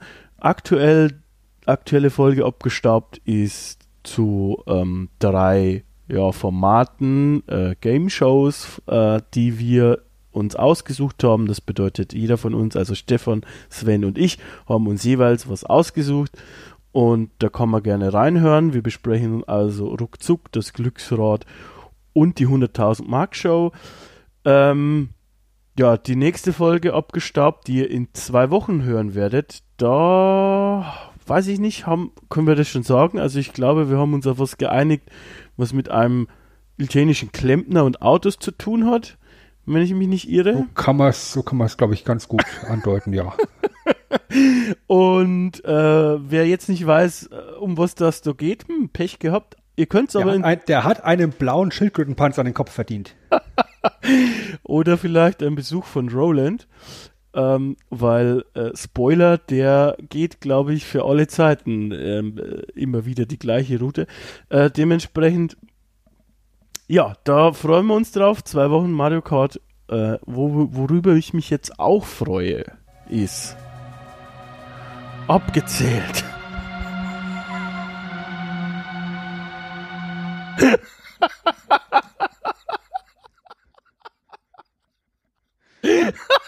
Wunderschön.